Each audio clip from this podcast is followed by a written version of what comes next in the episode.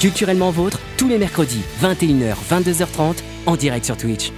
Et bonjour à tous, bonjour à toutes et bienvenue sur ce nouvel, sur ce nouvel, sur cette nouvelle émission de Culturellement Vôtre, sur ce nouveau numéro. Je mélange toujours avec euh, euh, féminin, masculin, tout ça en même temps. À, bas les genres sur culturellement vôtre. On, va parler de tout et n'importe quoi. On s'en fout. On est là pour s'amuser. On est là pour passer du temps avec vous. Et je dis on parce que je suis pas tout seul. Parce qu'aujourd'hui je suis euh, bien entouré. Je suis entouré d'Emma. Bonjour à toi. Bonsoir, écoute, tu, m'auras fait beaucoup rire avec euh, ton entrée en scène. Euh, voilà, je, crois qu'on est en train de se regarder effectivement en se disant mais qu'est-ce que c'est que cette intro qui part en couille encore? Voilà, non mais écoute, euh, ça promet une très bonne émission. Mais c'est ça, les, intros, c'est la base des émissions, tu vois. Donc une bonne intro, c'est une bonne émission. Moi, je suis persuadé. Et on l'a. Parce que tu vois, il y a des bonnes intros et des mauvaises intros. La bonne intro, et eh ben, elle commence l'émission, alors que la mauvaise, bah, ça n'a rien à voir. C'est ça. On des inconnus. Hein. Euh, du coup, y a, bah, on, vient de l'entendre dire des choses euh, dans ce joli petit micro. On le voit aussi. Pour ceux qui nous regardent, c'est Pilou. Euh, comment ça va aujourd'hui? Bah, Écoute, ça va fort bien, Andreas. Je suis ravi de vous retrouver. Eh bien, tu es ravi, je suis ravi, nous sommes ravis, tout le monde est ravi, c'est beau. Et alors bonjour à vous euh, dans, euh, dans, dans, le chat, bonjour à vous qui nous regardez, qui participez aussi à cette vidéo en direct, parce que sans public ça n'a pas trop de sens, hein, euh, mis à part que on s'amuse très bien hein, aussi à, trois. Mais là l'objectif est de partager ce, ce moment avec vous en direct. Alors aujourd'hui on teste sur Facebook, pourquoi pas, pour essayer de toucher d'autres personnes, de voir à peu près ce que ça donne aussi. On vit avec notre temps. je dis ça alors que Facebook c'est peut-être pas forcément la meilleure des plateformes. on, a, on, a, vivre avec notre temps. On, rétrograde un peu. avec notre temps parce qu'on s'est rendu compte qu'on était trop vieux pour, euh, pour vivre avec notre temps, donc nous revoilà sur Facebook. C'est ça, on, est trop vieux pour ces conneries, comme disent, euh, comme, disent les jeunes. Pas du tout. Comme disent les jeunes Ouais, pas trop, non Franchement, l'émission, elle va être géniale. Je, franchement, là, I can't wait. Du coup, bah, on va commencer par la première euh, rubrique de cette émission, la rubrique Baby Star. Culturellement vôtre, le Baby Star. Vous allez juste me poser des questions. Le seul indice que vous avez sur cette personne, c'est qu'elle est née aujourd'hui, le 17 euh, novembre. Euh, C'était pas 2021. Et euh, du coup, à vous de me poser vos questions pour déterminer à peu près qui est cette personne qui travaille dans le monde de la culture. Alors, du coup, c'est une personne réelle. on n'y arrivait pas. du coup, c'est une personne réelle. C'est une personne réelle, exactement. Une personne vivante réelle. C'est un homme ou une femme? C'est une femme. Est-ce qu'elle a une moustache? Euh, je ne pense pas qu'elle ait euh, un jour arboré la moustache, euh, sauf peut-être pour rire quelquefois, mais non, elle n'est pas connue pour avoir de moustache. Ok, je essayer. Est-ce qu'elle est vivante? Elle est vivante, oui, oui, oui, tout à fait, elle est vivante. Et est-ce qu'elle est vivante jeune? Elle est vivante de 55 ans. À toi de, considérer si c'est jeune ou pas. Euh... C'est bien parce que tu vois, il, une... on serait sur Twitch, il dirait non, elle est vieille, mais là on est sur Facebook, du coup il préfère pas trop se mouiller. C'est ça, c'est ça. Elle est très jeune, 55 ans. Elle est très très jeune. Elle est très très jeune. Vous pouvez, n'hésitez pas à, parler dans les commentaires pour pouvoir aussi proposer vos, vos, personnes. C'est un peu comme comment s'appelle ce jeu sur, euh, sur TF1, l'étoile mystère? C'est la personne mystère de Culturellement Vôtre pensais au qui est, mais. Euh, c'est voilà, c'est un mélange. Tout se mélange. Euh, est-ce que elle est française Elle est française, oui, oui, elle est française. Donc on cherche une Française vivante de 55 ans, née le 17 novembre, qui travaille dans le monde de la culture et qui a parfois, pour rigoler, arboré la moustache. Est-ce que c'est une humoriste? Peut-être. Non, mais je, crois que la moustache, c'était vraiment une vanne. Hein. Euh, ouais, la, moustache, franchement, te base pas dessus, ça va pas vraiment t'aider. Euh, non, c'est pas une humoriste, non. Est-ce qu'elle a, est qu'elle a du sens de l'humour? Est-ce qu'elle a le sens de l'humour au moins? Elle a le sens de l'humour, ça oui, par contre. Euh, est-ce qu'elle est actrice? Elle est actrice, tout à fait, elle est actrice. Donc, euh, je répète, hein, actrice née le 17 novembre euh, du coup 1966 à Paris. Elle est française, elle est actrice.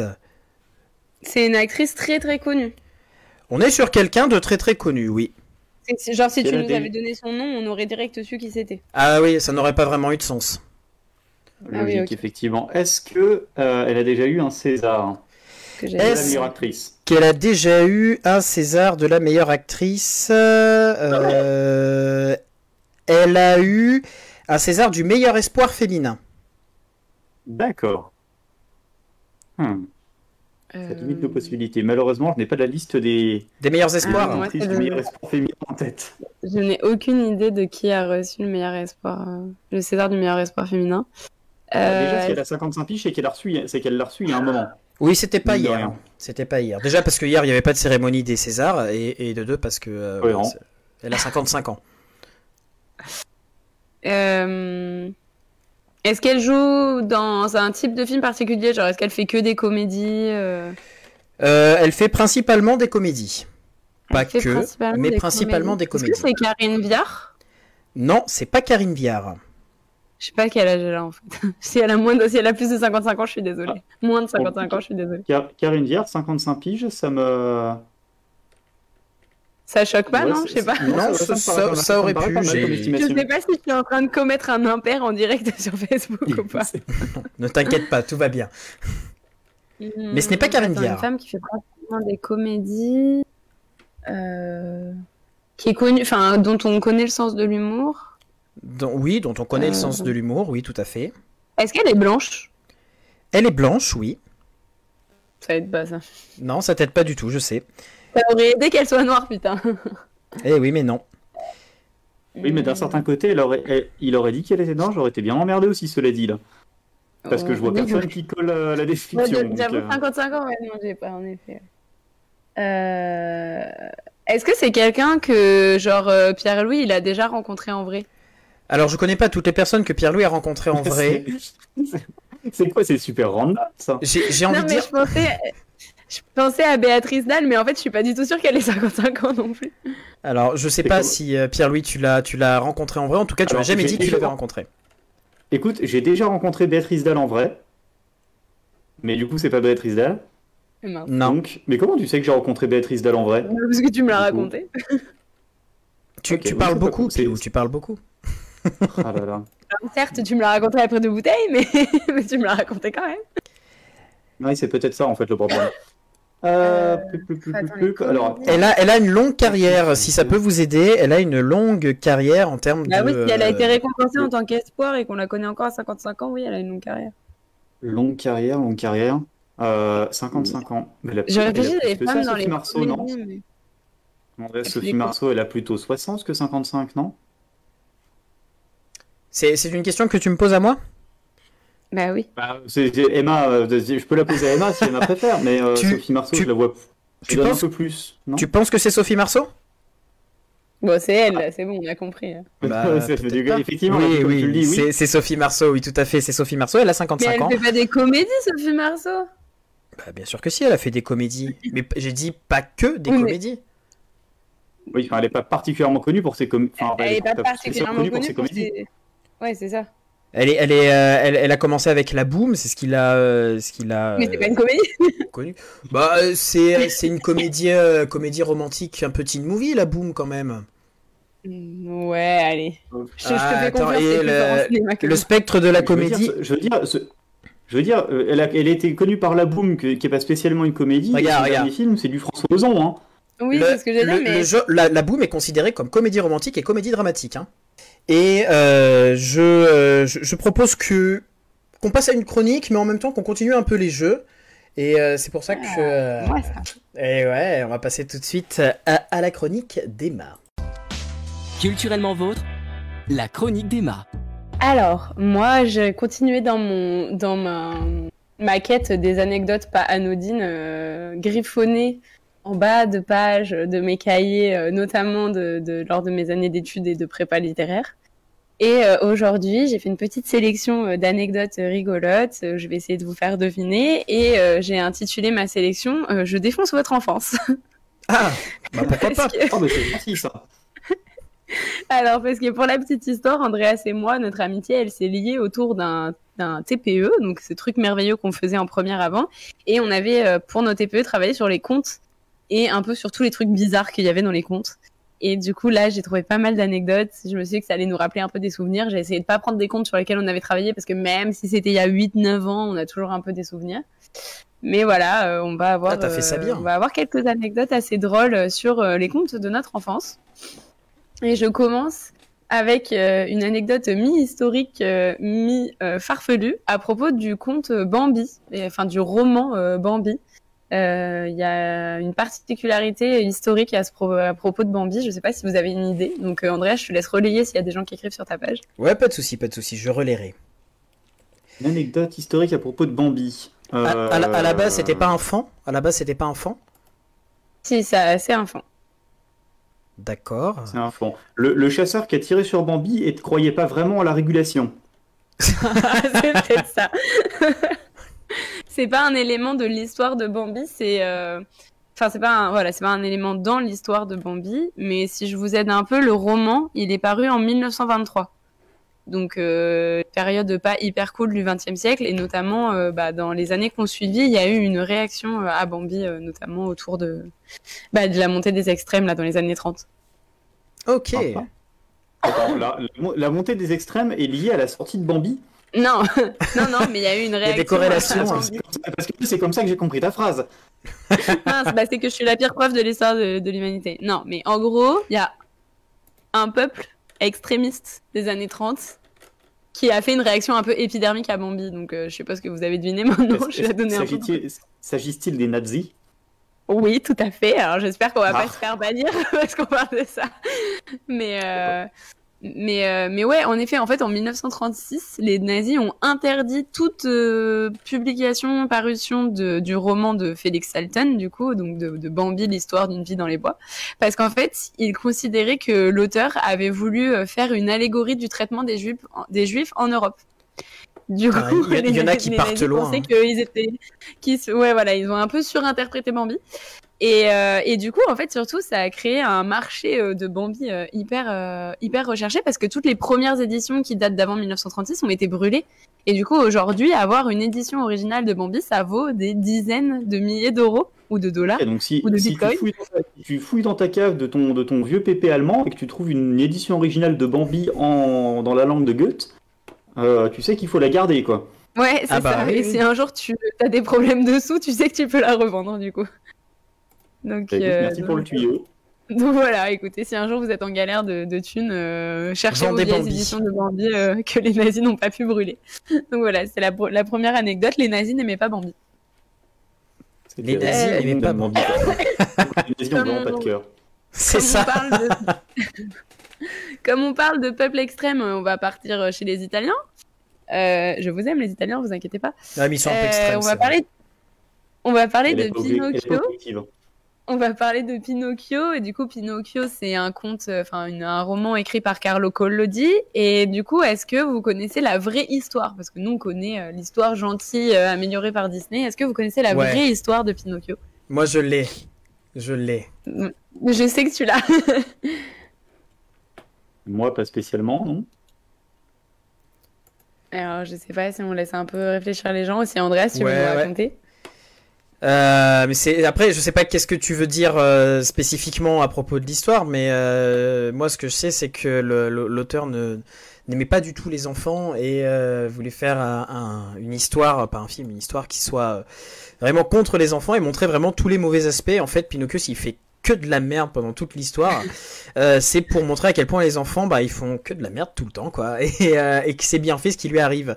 Euh, et ça va même plus loin dans l'histoire originale. Hein. Ah ouais, ouais. Mais dans l'histoire originale, il, finit pendu, hein. Il finit pendu. Voilà, c'est ça, exactement. Donc déjà, euh, je sais pas si vous voyez euh, le personnage de Jiminy Cricket. Euh, qui a la palme du personnage dont le nom est le plus cool à mhm. dire. Genre, je trouve ça trop cool de dire Jiminy Cricket, mais bon, voilà, c'est une parenthèse.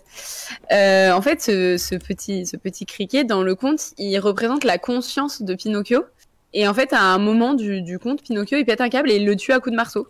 Donc déjà, déjà, il y a une petite thérapie à faire au niveau ah, de... C'est effectivement direct, un peu plus... Euh... comme approche. Ah bah, ouais, ouais, ouais, c'est ça. Euh, donc, donc voilà, il y a, petite thérapie à faire là. Et ensuite, donc, euh, après avoir tué sa conscience, en effet, il finit pendu à un arbre et donc il meurt à la fin de, Pinocchio. Il meurt tué par le renard et le chat. Et en fait, même si on, se penche, et ça, moi, c'était ma grand-mère qui me l'avait dit, et je l'ai retrouvé sur des sites, du coup, ça m'a fait rire, mais Cole Lodi, du coup, le nom de l'auteur, euh, ça veut dire, en italien, petit con, petit crevard. Donc vraiment, il y a beaucoup de messages qui disent qu'ils n'aiment pas les enfants. Ah bah, on n'est pas sur, euh, on n'est pas sur euh, la- l'amour franc euh, des, des, des enfants, là, c'est sûr. hein. Ouais, c'est ça. Voilà, voilà. Euh, ensuite, Et bonsoir, Red. Euh, Salut, bienvenue.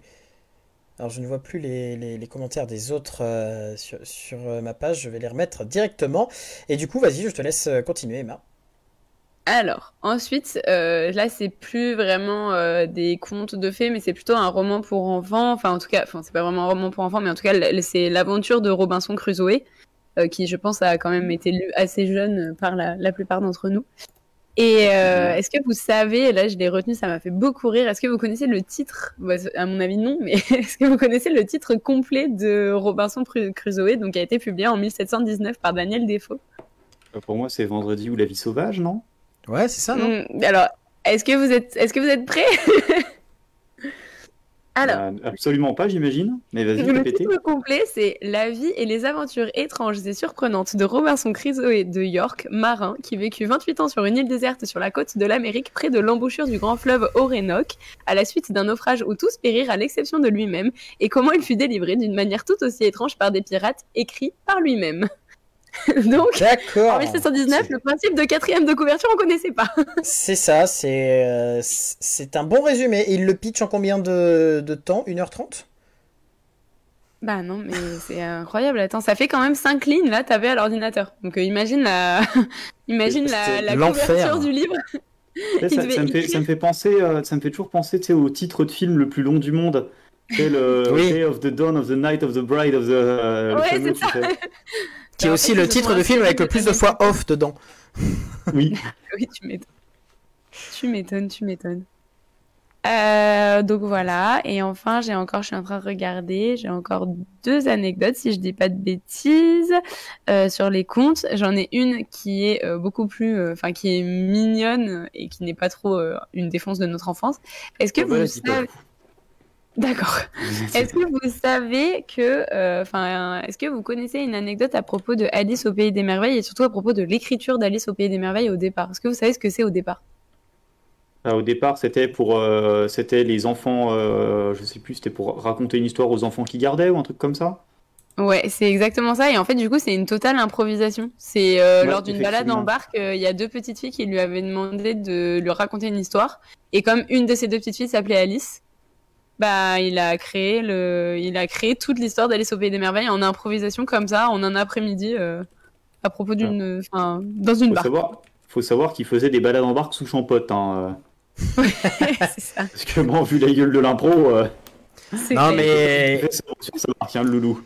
je, comprends. pour, euh, hein, des, des fois, les impros, ça part dans tous les sens. hein. ça part vraiment. euh, pour en avoir fait euh, pas mal, bah, t'as- t'as pu voir à l'œuvre, euh, que ce soit avec Anthony, euh, euh, lors, de, lors de diverses soirées, les impros, ça peut finir n'importe comment. hein. Ah oui, bah, je, te, je te rappelle que j'ai rencontré Arthur euh, pendant un concours d'impro, hein. enfin pendant une séance d'impro. Donc, euh, Ça montre Et bien à quel point. les- Vas-y, vas-y, euh, les Emma. impros qui partent en couille. Et du coup, pour terminer euh, sur euh, Alice au Pays des Merveilles aussi, euh, le, le personnage du chapelier est fou et j'ai découvert qu'il y avait une vraie raison à ça et c'est pas juste parce que c'est cool de dire chapelier fou.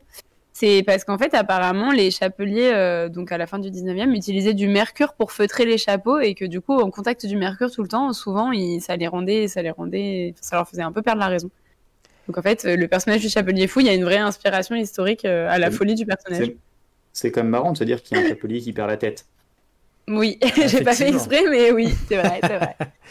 Et dans le chat, euh, dans, dans le chat, du coup, on a euh, c'est euh, c'est euh, Red Ash, il me semble, c'est ça, hein, euh, Ouais. qui qui nous dit que dans le genre, c'est Tolkien qui, qui, qui, qui- qui le tuera toujours, où toute l'histoire de, de l'univers du Seigneur des Anneaux a été pensée, imaginée lors de son service militaire en Afrique. Et, et ça, c'est vrai que Je ne savais pas. Comme quoi, ça servait à quelque chose, le service militaire. Eh oui, mais il y a, y a un film, il y a, y a un film qui retrace un peu, euh, euh, bah, qui retrace carrément d'ailleurs euh, le Tolkien dans cette époque-là de sa vie et, euh, et qui a des jolis clins d'œil sur euh, l'œuvre qu'il a pu créer après. Euh, un film qui s'appelle Tolkien, tout simplement, qui est sorti il y a 4 ans, 4, C'est petit, là. 4, ans, 4 ans, 5 ans, je crois. Hein Quatre ans. Il est sorti à 4 ans au Québec, du coup. C'est ça. Euh, du coup, euh, du coup, bah, puisqu'on parle des grandes sagas, euh, on a aussi, euh, j'ai une dernière anecdote pour terminer sur euh, sur J.K. Rowling. Et ça, c'est un truc que j'avais quand je donnais des cours particuliers d'anglais, j'étais tombée sur cette anecdote et je la trouvais incroyable. En fait, J.K. Rowling, euh, en un jour, elle attendait son train pour rentrer chez elle et son train avait beaucoup de retard, euh, donc euh, classique, jusque là rien d'anormal. Et euh, comme elle n'avait rien pour en. France? Ouais, oui, bah comme tu vois, il y a certaines choses qui ne se perdent pas même quand tu se, même quand tu vas outre-Manche. Euh, et en fait, donc elle était en train d'inventer euh, dans sa tête euh, l'histoire d'un jeune, d'un jeune homme qui serait magicien, etc., et qui sera le futur Harry Potter. Et en fait, elle avait rien pour écrire. Et comme c'était avant les années 2000, elle n'avait pas de notes sur son iPhone. Et du coup, elle a en fait mémorisé une énorme partie de son œuvre. Je crois que si je dis pas de bêtises, que c'est plus du premier tome où en fait elle l'a répété dans sa tête, dans sa tête, dans sa tête, et quand elle est arrivée chez elle, elle s'est dépêchée de tout écrire parce qu'elle se disait euh, là j'ai une putain d'histoire et du coup voilà donc euh, en fait euh, Harry Potter aurait pu ne jamais euh, voir le jour en tout cas dans la version dont on le connaît euh, à cause d'un retard de train. Et euh, il y a un film sur les débuts de J.K. Rowling. euh, Ah, je alors, pense, oui, je je n'en ai pas la connaissance, c'est possible. Euh, je t'avoue que je ne sais pas du tout. En tout cas, ça euh, doit, ça doit exister. euh, ça serait étonnant Et- que qu'ils aient pas creusé euh, les, enfin, la genèse euh, d'Harry Potter. Bah, ça dépend parce qu'elle a, il me semble qu'elle a pas été, euh, tu vois, autant en fait sur son site internet, etc. Elle a beaucoup communiqué elle sur son univers étendu, etc. Autant s'il y avait eu un film sur elle, elle aurait voulu le faire produire. Enfin, tu vois, elle aurait voulu garder la main dessus. Mais Ouais. du coup, ça aurait eu la promo adaptée, donc on en aurait forcément entendu parler. Parce Alors, que tous les euh, trucs dérivés d'Harry Potter qui sont sortis ces dernières années, il y a quand même eu une com monstrueuse autour. Donc, euh, C'est vrai, ouais. Je y a, je pense qu'un film y a un. Rowling, film. on aurait été au courant. Il y a un biopic euh, drame qui est sorti le 2 octobre 2012 euh, en direct en DVD, euh, qui apparemment du coup retrace le parcours euh, de J.K. Rowling de son enfance à la création du célèbre sorcier. Ok. Ok, oui, ce dont, ce dont Red est en train de nous parler, on voit qu'elle a galéré à vendre le script. euh, Oui, oui. Euh, bah, c'était début, qu'elle ouais, a fait le tour, qu'elle a fait le tour des- de tous les éditeurs et que tout le monde dit bon, ça marchera jamais. Mais en plus, euh, oui, c'est ça, parce que comme, euh, comme en fait la, la, la nature de l'œuvre a été très vite, euh, euh, comment dire, euh, pas du tout binaire et qu'on n'arrivait pas trop à saisir si c'était vraiment 100% pour les enfants ou alors si c'était euh, pour les adultes ou alors pour les. Et parce que comme la littérature jeune adulte était quand même pas aussi euh, développée et riche que maintenant. Et du coup, euh, oui, elle a vraiment galéré à vendre son histoire, quoi. Elle a vraiment, euh, elle a vraiment dû batailler pour dire, euh, c'est bon, j'ai pas écrit n'importe quoi, ça va marcher, croyez-moi. Écoute, on va pas la plaindre non plus vu là où elle a, vu là où elle a terminé. Ouais, non, mais, mais cette histoire, pour le coup, cette attitude-là d'auteur est pas du tout un truc rare. Enfin, il y a vraiment, Ah, euh, non, c'est clair. Ben, la quantité, de toute façon, que ce soit, euh, Pardon. que ce soit pour des groupes de musique ou que ce soit pour, tu vois, que ce soit pour des auteurs, pour des groupes de musique, euh, pour des producteurs de films, ce genre de trucs, la quantité de, d'anecdotes comme ça de ah ils ont galéré pendant des années, des années avant de devenir mondialement connus. Ouais, bah oui. oui. Oui, oui, pour le a coup, c'est sûr hein. que. C'est fou. En même temps, c'est les, groupes de musique aussi, euh, en qui on croyait pas au départ et qui sont euh, bah, aujourd'hui des références, euh, il y en a pareil. euh, Enfin, il y en a, oui, à l'appel. c'est c'est c'est le problème de, de certains producteurs qui du coup, euh, parce que produire c'est un investissement et du coup des fois euh, parient pas sur la bonne personne et, euh, et tentent à parier sur euh, sur, euh, enfin hésitent à parier sur des gens et après c'est gagnant ou pas. hein. Oui, mais c'est-à-dire qu'il y a hésité à parler sur des gens et il y a vraiment des scènes. Enfin, moi, je sais que le truc que j'ai en tête, c'est par exemple un mec comme Goldman, à qui on a dit qu'il avait une voix de PD. Et quand tu vois la carrière qu'il a fait derrière, tu dis bon, il y a hésité et il y a t'es pas obligé d'humilier le mec si t'aimes pas sa voix, tu Ah vois. bah et c'était une autre époque aussi où le côté du showbiz Oui, oui. était quand même beaucoup plus euh, beaucoup plus euh, imbu de sa personne alors qu'il est encore un peu toujours. hein. Je suis pas certain que, oui, c'est ce que je veux dire, je suis pas certain que le showbiz euh, soit moins but de sa personne aujourd'hui qu'à euh. l'époque. Hein. Loin de là. Mais, mais on met peut-être un peu plus les formes pour ne pas croire en quelqu'un, je sais pas. C'est-à-dire qu'aujourd'hui, il y a plus d'alternatives autres que simplement, euh, que simplement producteur. euh, le, le producteur classique. Et du coup, euh, du coup, il y a de plus en plus de, de- d'artistes qui se font découvrir par Internet ou euh, via des, euh, bah, via, via différents réseaux. euh, que, Via TikTok. Bah, TikTok en est, en est un très bon exemple, hein, effectivement.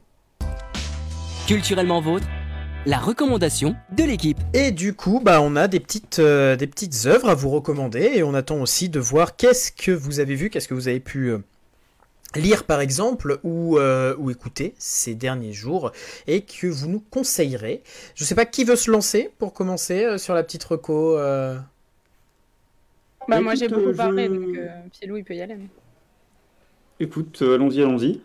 Euh, et ben écoute, moi j'ai fait, euh, j'ai vu une pièce de théâtre cette semaine, enfin une pièce de théâtre, j'ai vu une performance plus qu'une pièce de théâtre, qui est euh, Pinocchio Live 2.0. Ah bah, Bah, tu- parce que c'est pour ça quand t'as parlé de Pinocchio tout à l'heure, je me suis dit, ah, ça va retomber sur. le euh, mononeurone est de retour. Exactement. Et alors en plus, Pinocchio, ça fait partie des choses qu'on a déjà évoquées dans cette émission il y a longtemps, puisqu'en fait, euh, sur cette pièce de, enfin, sur cette performance, travaille en tant qu'accessoiriste et costumière Maya- Magalune Thieblemont, qu'on avait accueilli dans la première saison de Culturellement Votre, dans le tout premier épisode de la toute première saison, euh, à l'époque où nous étions encore euh, jeunes et fringants.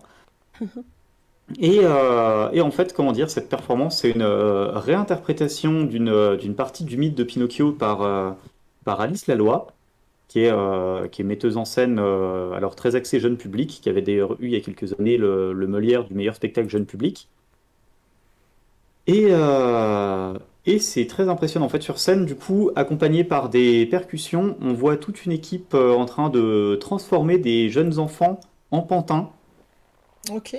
Et en fait, bah, je veux pas vous en dire beaucoup plus parce que c'est vraiment, tu vois, c'est pas, c'est une performance, c'est pas scénarisé plus que ça. C'est vraiment euh, une ambiance qui se crée. Enfin, en tout cas, c'est vraiment comme ça que je l'ai ressenti. Une ambiance qui se crée et qui, avec les percussions, t'embarque vraiment pendant toute la durée, euh, pendant toute la durée qui est d'une heure dix environ. Et franchement, elle repasse plusieurs fois la performance a bien tourné. Elle avait été plébiscitée. Elle a été faite à Avignon du coup euh, cet été au festival. Elle avait été plébiscitée au Festival d'Avignon. Ils avaient eu tout plein de très très beaux articles, dont un super élogieux dans le, dans le monde. Je l'ai vu à Colmar la semaine dernière. Et ils ont plein d'autres dates de prévues dans les semaines qui viennent et les mois qui viennent. Donc, euh, franchement, allez-y. euh, Et du coup, la performance c'est s'appelle super comment chouette. La performance s'appelle Pinocchio Live 2.0. Je Pinocchio vais vous mettre les, les, info- les informations. Du coup, mets-les sur euh, Culturellement Votre Direct pour que C'est- c'est- elles apparaissent dans le chat. je- Oh là là. J'essaye. Est-ce que ça fonctionne? Pinocchio Live 2.0, du coup, euh, euh, une performance à découvrir si on en a l'occasion. Oui, si on n'en a pas l'occasion, du coup, on ne peut pas la découvrir. Effectivement, il faut se déplacer, mais euh, voilà, faut pouvoir se déplacer. Il faut que ça reste quand même relativement un petit peu proche, quoi. Ouais, faut pas aller Ouais, à Colmar, quoi. Euh, Bah, sauf si on habite à côté de vois, je Colmar. voulais- Je voulais, vraiment la voir pour le coup parce qu'il y avait Maya qui travaillait dessus. Et genre, j'ai pris, vu que je pars pour ma saison le mois prochain, je me suis dit, euh, en plus, il y a des dates juste à côté de chez moi, à Chalon-sur-Saône. Et le problème, c'est que je serais déjà parti à ce moment-là. Donc, du coup, j'ai fait, bon, bah, le plus proche dans tout ce qui se joue là dans le mois qui vient, c'est, ah, bon, bah, 3 heures de route. Bon, ça va le faire. C'est ça la motivation, et ça c'est beau aussi. Euh, je dis ça, et mais voilà. euh, Je ne regrette pas euh, route pour le voir, pour vous dire. enfin, moi, je vais me taper des allers-retours entre Bordeaux et Lyon pour aller faire des concerts, donc je ne peux que comprendre euh, le, le- le choix d'aller de faire trois heures de route pour un pour un spectacle. Mais Eh toi, je ben. suis en train de regarder du coup s'il y a des choses plus proches de- du sud-ouest pour toi, mais alors absolument pas. C'est Bon, tout- après, euh, les- je sais pas s'il y a des choses sont vers localisées dans le Lyon. quart nord-est de la France. Après, s'il y a des choses vers Lyon ou vers Ah, euh, bah, même vers l'Auvergne, bah ouais, bah voilà, Villeurbanne, nickel. Villeurbanne le 12, 13 et 14 avril prochain. Et ben voilà, comme Bah, ça tous ceux attends, qui mais sont proches note, de hein. Lyon. Je note, je note. Comme ça, le cher Smoka pourra pas me dire qu'il peut pas parce que c'est à Lyon. Attends, t'as dit 12, 13, Et 14. 14 avril. Ok. Tout à fait. Vous m'en direz des nouvelles. En plus, je me franchement, demande et- si c'est pas les Emma- vacances scolaires. et Emma, je suis sûr que ça va te plaire. Bon, Ça, parce qu'il y a euh, aussi des vacances scolaires en avril. Il y a Mais des tu sais bien, vacances j'ai des scolaires. vacances scolaires tous les Putain, deux, t'es tous les deux vra- jours. t'es vraiment bien. hein. en plus, je te dis ça, je serai en vacances aussi, cela dit. Ah bah voilà, on pourra y aller ensemble. Ah là là, tout le monde est en Bah, écoute, vacances. je, réserve, je réserve mes places aussi, tiens. Moi, je suis en train de chercher ma reco. Hein. Je sais pas que je fais que je gagne du temps, mais je gagne du temps. Bah, tiens, Mais- on on gagne- du temps. d'Andreas pendant que Kema cogite. Bah, co- Messenger ne veut pas. Non, mais c'est que je suis en train de chercher les références. En fait, Messenger ne veut pas se charger. Cogite, Emma, euh, oui, c'est vrai que tu n'as pas euh, beaucoup d'internet non plus.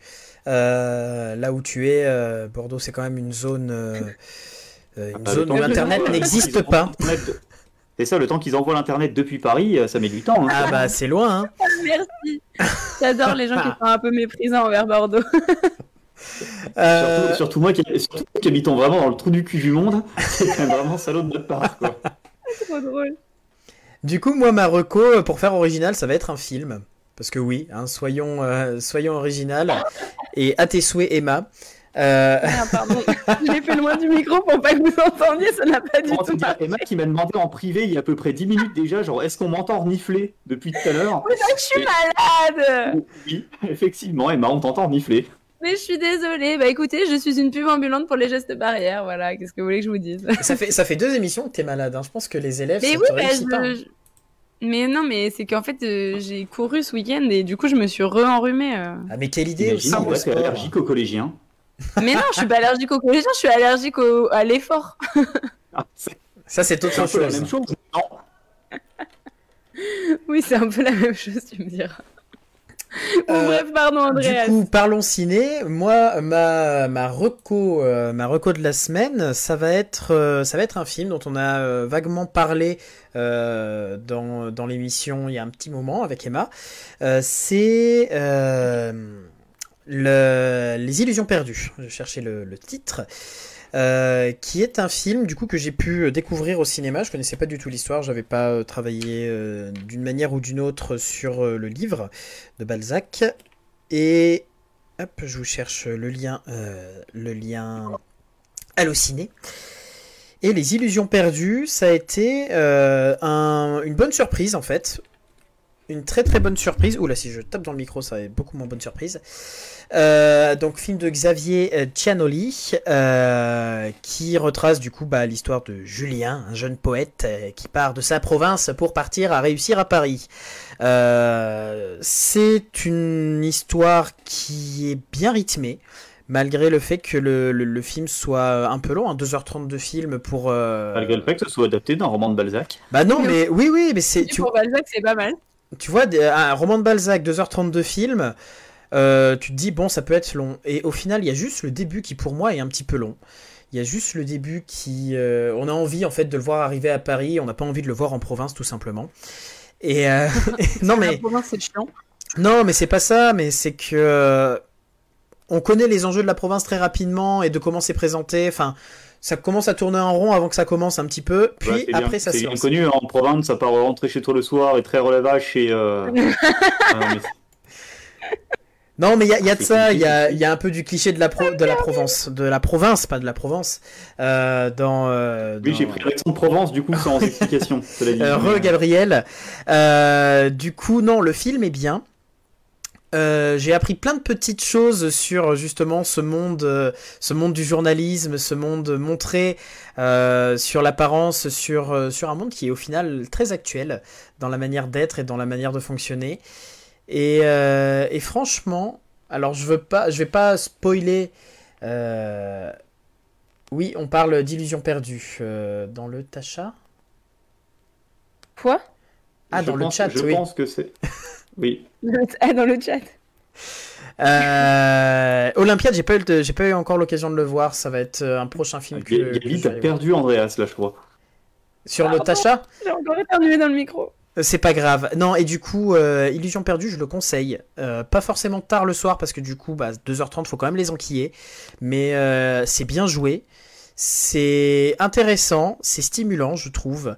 Et contrairement à, aux défauts que je pourrais donner à Eiffel, qui euh, axe trop sur l'histoire d'amour comparé à, bah, comparé à, toute l'histoire derrière qu'il veut raconter, là, Illusion perdue, ça axe enfin ça s'est bien dosé entre bah, le côté un peu romantique et euh, et cette la manière dont est traité le personnage et la manière dont euh, dont est traité l'issue du personnage et l'enjeu de ce personnage j'ai trouvé ça très intéressant Euh, du coup bah vous savez quoi ça m'a donné envie de le lire Et... Oula, ne fais pas ça, c'est dangereux pour la santé. Je sais, c'est, je sais, Balzac, c'est dangereux, mais, mais je vais essayer, puis je vais voir.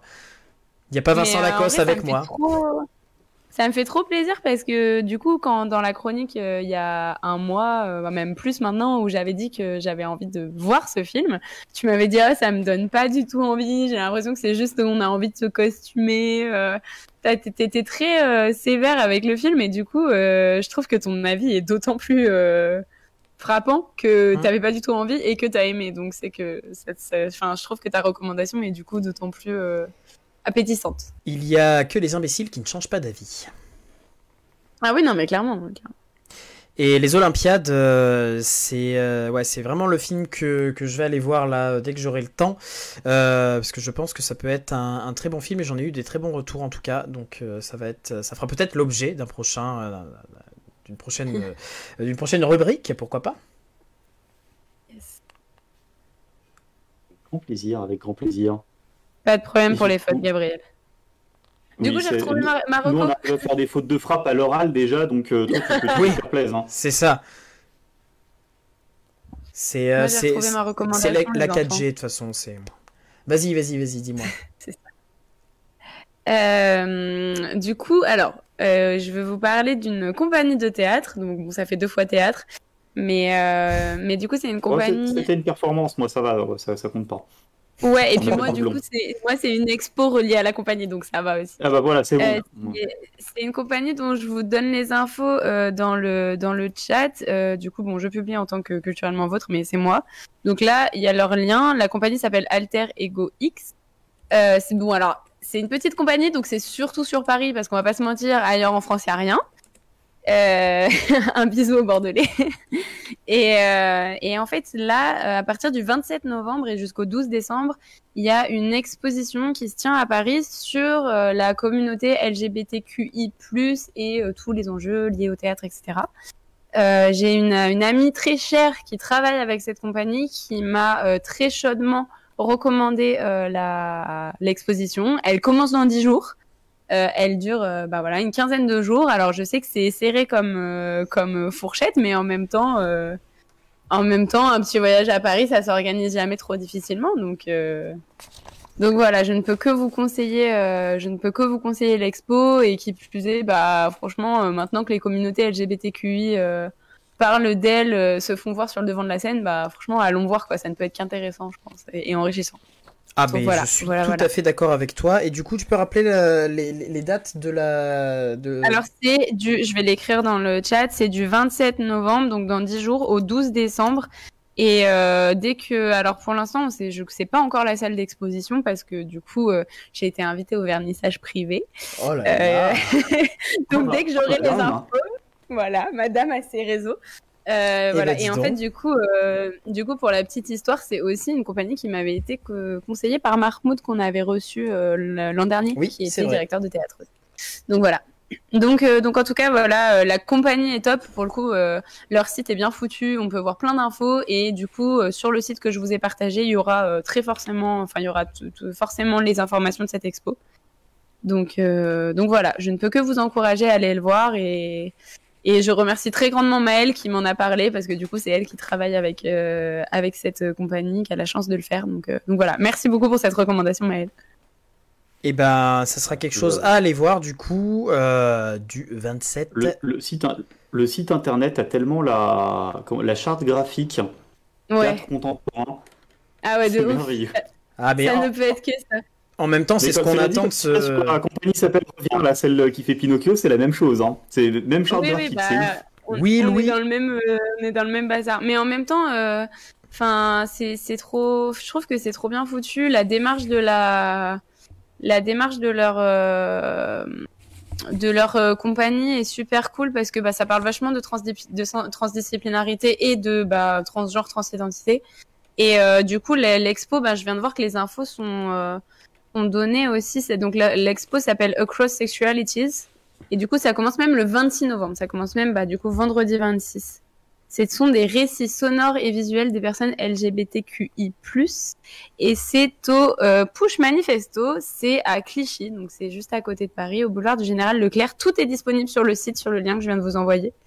Donc voilà. Donc vraiment, euh, réservez vos places. euh, on vous loge à Paris si besoin, mais vraiment, allez voir. Que ça- Ah ouais, tu t'engages carrément à loger nos. Euh, hein. C'est ça, elle habite plus à Paris, oui, c'est vrai. Oh, T'as dit quoi? Je lui disais, c'est pratique de dire on vous loge à Paris quand tu n'habites plus sur Paris. Oui, mais mon, chéri habite toujours à Paris, donc euh, vous pouvez aller dormir chez lui.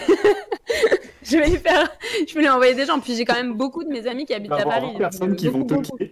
Il, va créer un Non, mais euh, vraiment, quoi. ça va. J'ai, j'ai tout le crew de mes copains métalleux qui habitent à Paris, donc euh, ça va. Ils, ils auront bien un bout de canapé. euh.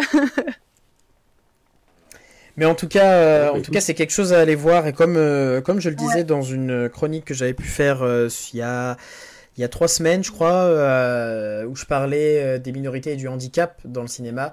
Euh, les minorités Ouais. euh, dans l'art, c'est c'est quelque chose qu'il faut euh, qu'il faut soutenir et qu'il faut aller voir parce que c'est souvent dans ces endroits-là aussi où se cachent euh, bah, où se cachent des pépites. Non, mais des, des vraies pépites artistiques euh, et des oui, puis j'aime euh, bien le fait de recommander. euh, j'aime bien le fait de recommander toujours des choses que j'ai pas vues ou pas faites parce que bah, de toute façon j'en avais déjà parlé. Je veux pas euh, souiller le truc de mon avis entre guillemets. Et du coup, juste, bah voilà, ça me donne envie, donc j'encourage. Et peut-être que je vais aller voir et que je vais trouver ça nul, hein, mais voilà, j'ai envie de partager les, les envies avant qu'elles aient été tuées par euh, la réalité du truc. Oh là là, c'est à la fois beau et triste ce que tu dis. oui, bah c'est c'est- c'est Brist.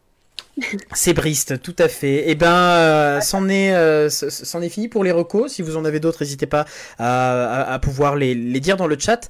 Et, et ben moi, je vais partir avec, euh, je vais partir, je vais rester, mais je vais continuer avec euh, ma chronique. Culturellement vôtre Eh oui, c'est la chronique d'Andreas. Et aujourd'hui, bah, j'ai envie de vous parler de bande-annonce au cinéma. Euh, oui, pourquoi pas, hein, parce qu'on peut parler de, tout. hein. Moi, je suis très axé cinéma et euh, on les voit partout. Il faut dire que ce soit sur Internet, au cinéma tout simplement, ou même à la télévision. Maintenant, les bandes-annonces sont aujourd'hui indispensables à la communication d'un film et elles ne nous laissent pas indifférents. Entre ceux qui ne veulent pas les voir, parce que bon bah ah non ça spoile trop, euh, ceux qui les attendent comme pas possible, comme on a eu le cas avec la bande-annonce de Spider-Man qui est sortie ce matin à 2h du matin en France, eh bien il existe un vrai marché de la bande-annonce et cet outil de communication, eh ben c'est aussi, ça peut aussi devenir une œuvre à part entière. Déjà, revenons un petit peu en arrière, une bande-annonce concrètement c'est quoi? Eh ben d'après le Larousse, ce sont des extraits d'un film présenté au public avant sa programmation. Alors sur le papier, c'est technique, c'est pratique, et c'est à visée promotionnelle. Mais est-ce vraiment que ça? Peut-être historique des événements. À votre avis, la bande-annonce, elle apparaît à quel moment dans le cinéma?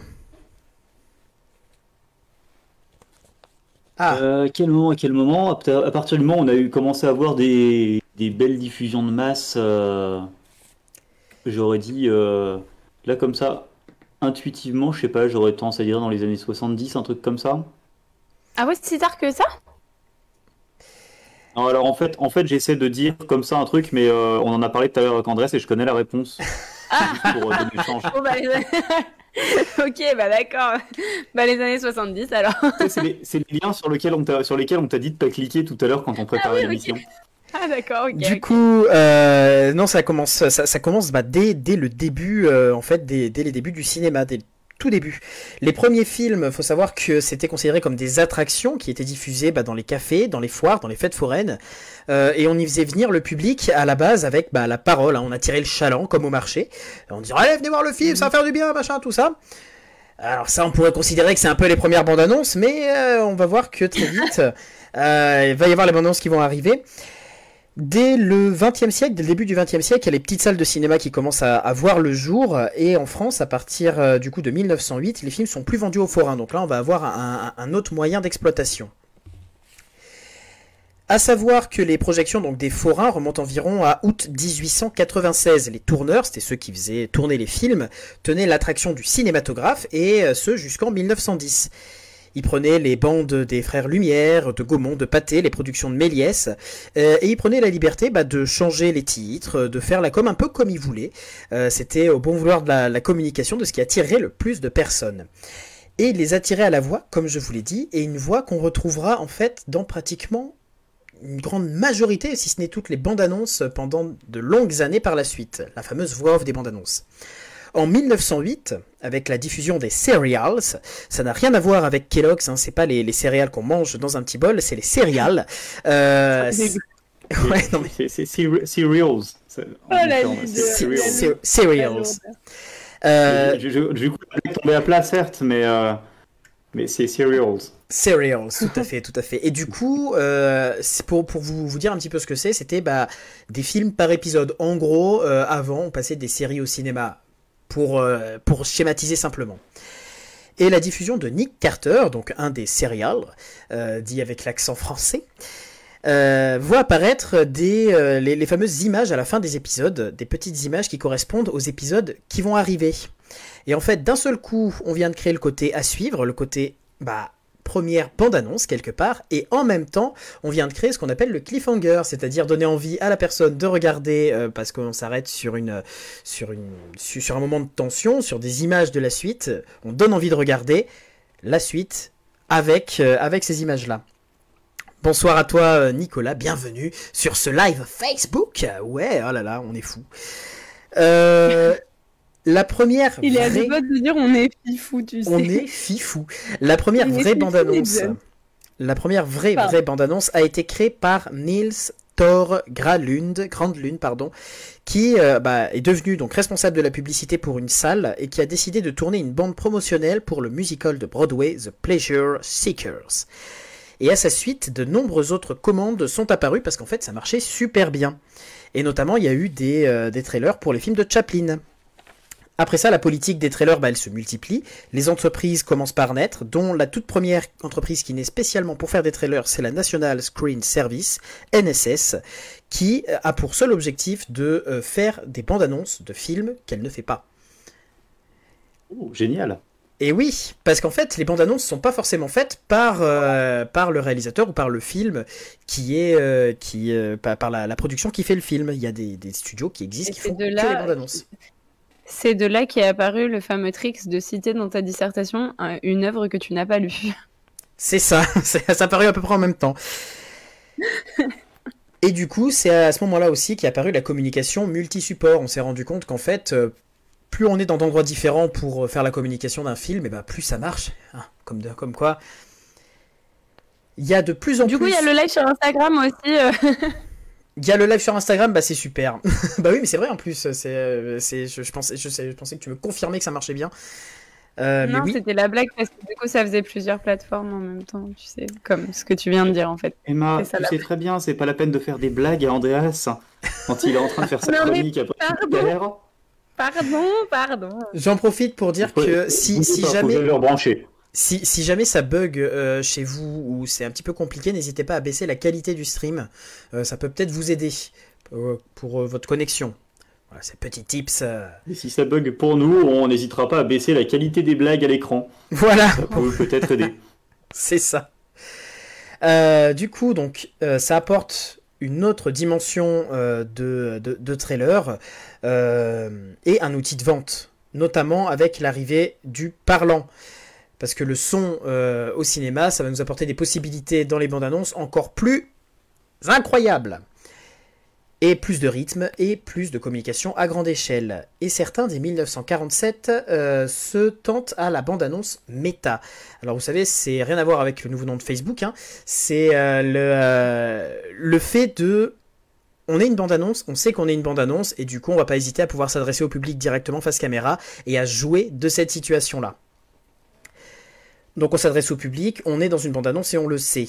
Et à la suite de la Seconde Guerre mondiale, la bande-annonce devient beaucoup plus attaquante. On, met des séquences fortes, on met des séquences spectaculaires, on se sert des succès des anciens films des réalisateurs, des anciens films des acteurs, et on devient aussi plus innovant. Par exemple, c'est là où on voit ah, par exemple un Hitchcock qui présente les décors de la mort aux trousses dans un une bande-annonce qui prend des airs d'agence de voyage. Et oui. Et ça, c'est quand même plutôt cool. La bande-annonce devient une œuvre en soi.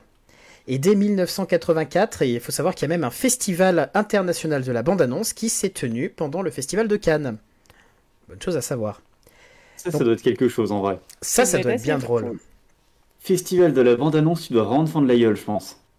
Ça doit être. euh, moi, j'ai- j'ai- j'aimerais bien. euh, je sais pas s'ils le font encore, le Festival international de la bande-annonce. Mais à Après, ça doit être euh, méga frustrant du coup parce que tu dois avoir envie de voir plein de films quoi. Bah oui, oui, mais. Imagine, euh, genre un truc, un truc comme le festival de Clermont où tu tapes déjà euh, Ah ouais. des centaines de courts-métrages. T'imagines, tu ça. tapes juste des centaines de films que tu vois pas, mais que tu sais qu'il faudra que tu vois. Après, en soi, euh, le festival du court métrage, tu vois l'œuvre en entier. C'est juste qu'il te faut, Oui. il te faut six mois de, de compréhension et de décantage de ce que tu as ressenti, tu vois. Mais C'est ça, c'est que t'as le temps de processer, mais t'as tout. Alors que là, t'as juste un truc en mode Ah ouais, faudra que je vois ça, faudra que je vois ça, faudra que je vois ça. En une journée, tu remplis ton carnet de films à voir pour l'année, quoi. Ah bah C'est ça. là. C'est sûr, mais en tout cas, à, à guetter, un festival international de la bande-annonce. Du coup, la bande-annonce évolue. Il crée un pattern et aussi, bah, du coup, forcément des, outsiders. En 1975, on commence la stratégie de la saturation. Donc, l'idée, c'est avec les dents de la mer que ça commence, c'est d'intégrer tous les moyens de communication possibles, d'être visible partout. Ils allouent une somme colossale de budget pour la communication et l'objectif est d'être omniprésent sur tous les réseaux. En même temps, quand on est omniprésent, forcément, ça fait venir les gens au cinéma. C'est aussi l'arrivée des phrases iconiques, des phrases slogans, comme par exemple la phrase de- du film que je ne vais pas citer, mais je vais juste citer la phrase Dans l'espace, personne ne vous entendra crier. Bien évidemment, Doudou. on est sûr?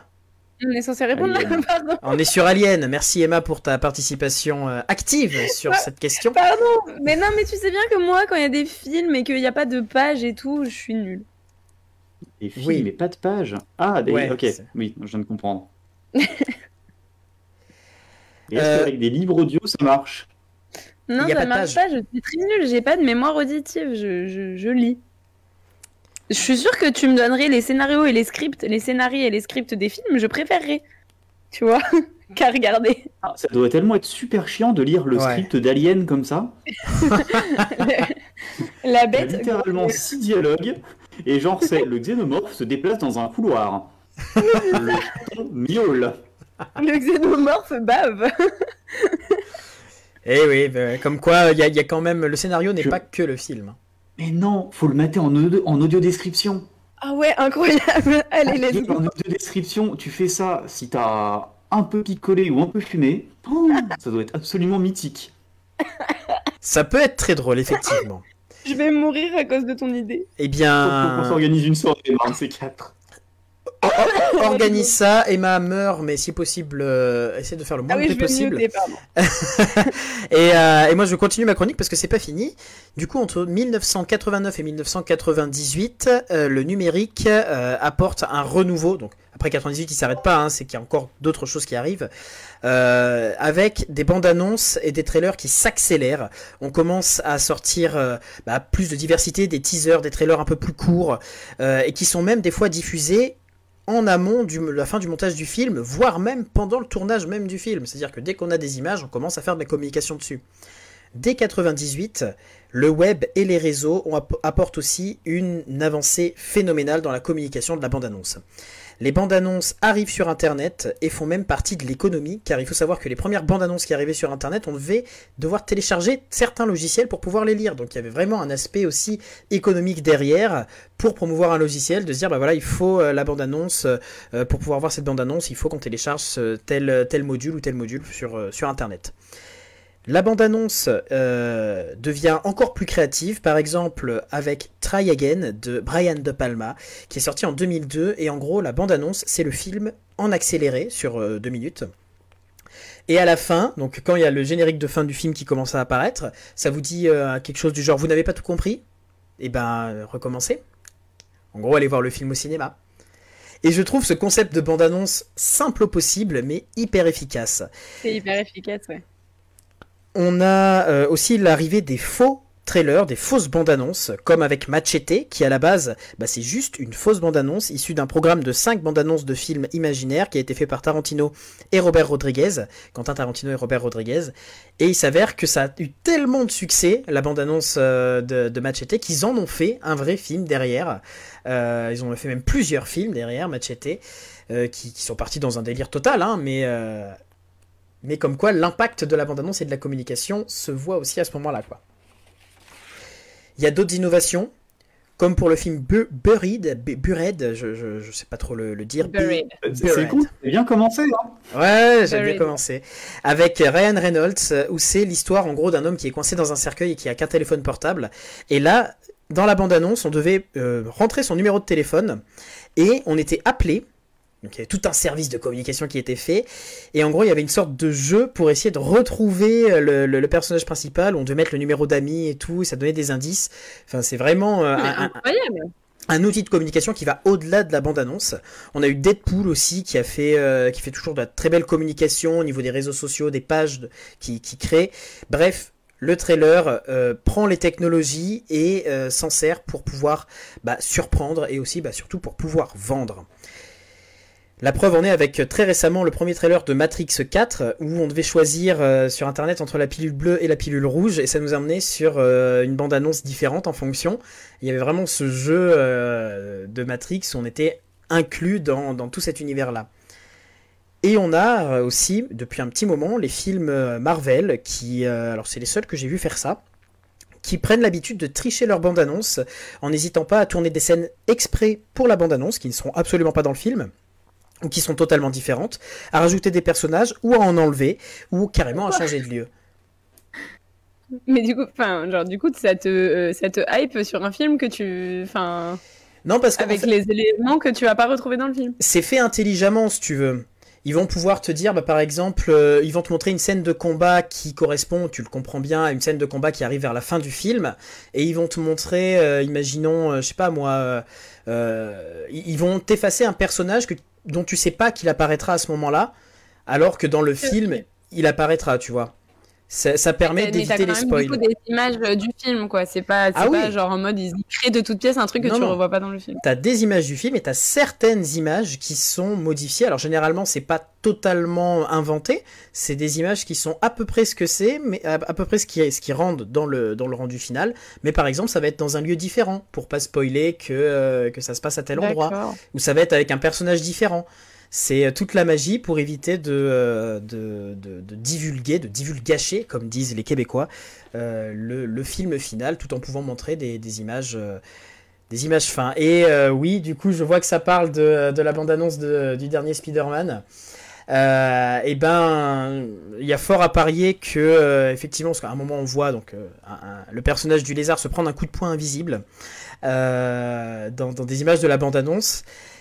Et d'après les gens, ça serait qu'il y ait donc une personne qui est effacée. On ne sait pas qui c'est encore. Moi, je ne fais pas de pronostic, même si j'ai mes petites idées.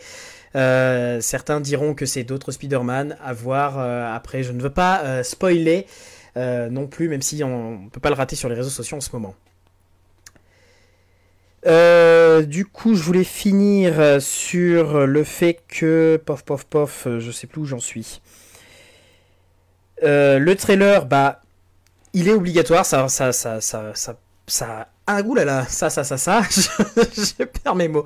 Ça revient à ce que je disais pour, euh, pour Spider-Man, on peut pas rater aujourd'hui les bandes annonces, euh, euh, on les voit partout, on les voit même maintenant à la télé. Euh, ça fait vraiment partie de notre vie de tous les jours, et il y en a quand même certaines, comme dans la pub, euh, qui sont très originales, très novatrices, et je trouve que ce sont des outils de com incroyables. Et pour finir, bah, on parle de Spider-Man, mais je trouve que la communication du dernier film de Spider-Man est juste incroyable, dans le sens où le film sort dans moins d'un mois. Euh, on a, on n'avait pas de bande-annonce et pas d'affiche il y a trois semaines, quatre semaines, il y a un mois, on n'avait pas d'annonce, pas d'affiche, on n'avait rien du tout. Et, euh, et en fait, pendant un moment, j'ai même cru qu'il allait y avoir zéro bande-annonce et qu'ils allaient juste Juste sortir le film. juste sortir le film. Je me suis dit, ils vont, euh, ils, ils vont vraiment jouer sur le fait que c'est que le public qui fait toute la communication. Et ça, en termes de com, quand on arrive au, au point que tu n'as même pas besoin de faire de la communication et que c'est ton public, tes consommateurs qui font toute la com à ta place, Ouais. et ben t'as tout gagné en fait. T'as tout gagné. Oui, c'est vrai que c'est assez incroyable le, pouvoir qu'avait le la, la, la communauté de fans autour de Spider-Man. Ah, c'est. euh, Et, et le, et le film, je suis sûr qu'il va faire mais des, des entrées de fou, en tout cas sur les premières, euh, sur, sur, euh, sur les premières séances, ça va être incroyable. Parce qu'il y a un tel Je engouement pense qu'il va y avoir un film. démarrage complètement Ah dingue, ouais. Il va y avoir des émeutes. hein. Moi, je pense que les gens ils vont se battre pour, euh, Mais pour les, les- les salles, les euh, aux avant-premières et tout. euh. Et parce qu'il y a à la fois les gens qui, euh, qui, qui sont dans ce truc-là où ils veulent avoir l'info dès le début, et les autres personnes qui vont se dire, bon, il y a tout le monde qui va aller le voir, ça va spoiler dans tous les coins si je vais pas le voir tout de suite. Donc, euh, Ouais, c'est... Clair que ça va être la guerre au spoil euh, Ah ouais. pendant un peu. D'ailleurs, j'ai une question qui, enfin, qui est un peu à voir, mais je sais pas si vous avez la réponse. Mais est-ce que c'est possible pour une salle d'immobiliser, enfin pour une salle, pour un cinéma, d'immobiliser plusieurs salles pour le même film Genre là, par exemple, on sait que Spider-Man, euh, ça va être un truc de fou. Euh, Moi, ma salle de cinéma, elle a 10, 10 salles. Est-ce que je peux en mettre euh, 3, 4, 5 sur Spider-Man? Eh ben, Ou il, faut, est-ce sa- que il faut genre- savoir que les multiplex, euh, enfin les, les- tout- toutes les salles en soi, quand, quand elles achètent la, la diffusion du film, donc au jour de la sortie, il y a, y a un contrat qui se fait avec bah, la, la- la diffusion, avec le- le- la, la société de diffusion, où ils doivent diffuser le film un certain nombre de fois. Et c'est pour ça qu'en fait, les Ah oui, cinémas ok. monosalles, ils peuvent pas, euh, généralement, euh, il n'y a aucun cinéma monosalle qui sort les films au jour de la sortie, parce qu'ils peuvent pas se permettre, surtout sur les grosses sorties américaines, de faire euh, le nombre de, de salles prévues. Oui, d'immobiliser tout pour un seul film, quoi. Et dans, euh, et dans les multiplex, euh, quand tu vois le nombre de séances qu'il y a pour les gros films, on, on arrive facilement par jour à une dizaine de séances pour les multiplex qui sont à peu près à 13 salles, 12-13 salles. hein. Euh, et elles sont diffusées des fois dans plusieurs salles en même temps. Ouais, ok. D'autant plus qu'aujourd'hui, tu as des salles qui sont les salles premium, euh, où euh, donc tu, avec une valorisation du prix, où tu as des, des- des choses en plus, des écrans en plus, du son en plus, de meilleure qui qualité. bougent. Et euh, t'as toujours, euh, je dirais que je- sur les, les grosses sorties, euh, tu peux aller voir le film pratiquement toutes les heures dans un, dans un multiplex. Ah ouais Ah oui, ok, ok. Donc voilà. Euh, à l'Olympia, au Cap Vert à Dijon, il y avait parfois deux salles pour le même film, mais genre il y a 10-15 ans. Oui, bah c'est- toujours possible. En soi, il n'y a rien qui n'empêche. Au contraire, hein, les, studios ils favorisent le fait de, monopoliser le maximum de, le maximum de salles. hein. Si tu plus, si t'as plus de salles qui proposent ton film, tu as moins de concurrents, quelque part aussi. Culturellement vôtre, le jeu de la semaine. Et alors le jeu de cette semaine, donc je le rappelle, je pose une question, quatre propositions, deux réponses. Et alors on va tester une nouveauté. Euh, je vais euh, vous proposer les sondages directement sur le Facebook. Vous pourrez voter au sondage, ce sera des sondages limités forcément, hein, euh, pour les questions. Couvert. D'après, alors je, je me suis euh, pour le coup inspiré d'un livre que j'ai découvert, redécouvert chez moi, euh, qui est euh, très bon et que je vous conseille, qui s'appelle Un bébé euh, goéland en garde à vue au commissariat d'Ajaccio. C'est le Tout va bien. Camolox. C'est le Tout va bien 2017. C'est un livre qui retrace les titres les plus improbables de la presse écrite et, et c'est très drôle. Du coup, c'est que des titres qui ont existé. D'après un article du Figaro, que s'est-il passé pour un employé après qu'il ait dit que le Père Noël n'existait pas? Petit 1, un enfant est venu vers lui et lui a donné un coup de poing à l'entrejambe. Petit 2, Légitime. il a été viré. Petit 3, Moins légitime. il a été traîné en justice par un fervent croyant au Père Noël. Ou petit 4, il s'est mis à neiger. Oh, j'ai envie que ce Je- soit la 4 de ouf. Ça, la 4, ça serait très poétique. Mais le Moi, coup de que les couilles, je trouve ça poétique aussi en vrai. hein. Moi, je pense que c'est la 1 en vrai, non? Bon, Je, ouais, chaud, chaud pour la une, personnellement. Nous, on part sur le coup de Ah. poing dans les couilles. Il a, il a été viré aussi en même temps. Vous êtes plus sur le coup de poing dans les, dans les roubignoles. hein, donc Ah, nous, l'a on est à fond sur le coup de poing dans les couilles. hein. Ah, mais ça, Par contre, le peut- quoi. D'autant plus, que le ga- d'autant plus que le gamin est pile poil à hauteur. Donc, euh... Ah, c'était un coup de boule dans les boules. Les cocottes, hein. Ah bah là, c'est la poésie de 22h17. Effectivement, bah, belle poésie, belle poésie. Euh, Du coup, les résultats, hop, euh, c'est euh, cin- euh, 50-50 pour, euh, les, les- pour le chat, hein, entre il a été viré, il a été mis en justice, et euh, la réponse était il a été viré. Le Oh. gars a dit que le. Père Noël n'existait pas, il a été viré. Alors après, c'est compréhensible. Il a, il a porté plainte, j'espère, le, le mec. Non, mais c'est compréhensible. Imagine, t'es embauché en tant que Père Noël de supermarché. T'as tous les gamins Ouais. qui sont là et tu dis non, le Père Noël n'existe pas. Bah, t'es viré. Bah ouais, mais bon, quand même. Ah, oui, bah. Faut reconnaître que ça doit être spécifié dans ton contrat qu'il faut jouer correctement ton rôle, quoi. C'est ça. Oui, après, voilà. Une fois, ça dépend comment est foutu ton, ton contrat de travail, mais c'est vrai que du coup, au prud'homme, ça, je sais pas comment ça se défend. je sais pas qui gagne. Bon, en tout cas, là, c'est le, chat qui gagne. du coup. Et là, c'est le chat qui gagne, effectivement, et on va arranger ça. Mais Où est ça- cahier- est mon petit carnet où je note les points Ça, J'ai j'en suis sûr. Ça, j'en suis certain que vous allez pouvoir arranger ça. Question suivante. J'ai déjà mis le sondage du coup sur, euh, sur le chat. Euh, D'après Sud-Ouest, que s'est-il passé pour le maire de Bergerac? Petit 1, il a été agressé. Il a été agressé par un homme ivre armé d'une carotte. Petit B, What? il a subi une opération du nez. Petit C, il a été élu avec une seule voix, un seul vote. Ou petit D, il a confondu son village avec celui du voisin. Oh, il y en a tellement que j'ai envie que ce soit ça. ah, Je t'avoue que la 4 est, est tentante. Hein. Et même la, la 3, là où il y a eu une seule voix, euh, c'est incroyable. Ouais, mais Bergerac, c'est pas tout petit non plus. Donc une seule voix, ça Oui, me paraît vrai. gros. C'est vrai que c'est pas, c'est pas Parce du tout. c'est- un- petit, ouais. C'est un, voilà, c'est une, enfin, c'est un village, mais c'est un gros village quand même, quoi. Oui, oui, oui, c'est pas, c'est pas une bourgade, quoi. C'est pas comme Bordeaux. Ouais. Oui. J'arrête de tacler Bordeaux. Comme la petite commune de Bordeaux. C'est comme ça que Ouais. t'espères te faire accueillir correctement par les Bordelais Mais j'ai pas du tout envie de me faire accueillir. Je m'en vais bientôt. Je suis très bien, euh, je suis très bien avec Paris où il y a une vie euh, culturelle. C'est pas parce que tu fais juste un CDD là-bas qu'il faut pas sympathiser un minimum avec les autochtones. Oui, c'est vrai, c'est vrai. Non, mais je commence à parler leur langage. Je mets des gavets à des endroits un peu bizarres de ma Ah, c'est pas Ah, possible. n'en parle pas. Ah, n'en parle Par pas. contre, Moi- j'ai une question. Ah, c'est bon, je viens de comprendre l'opération du nez.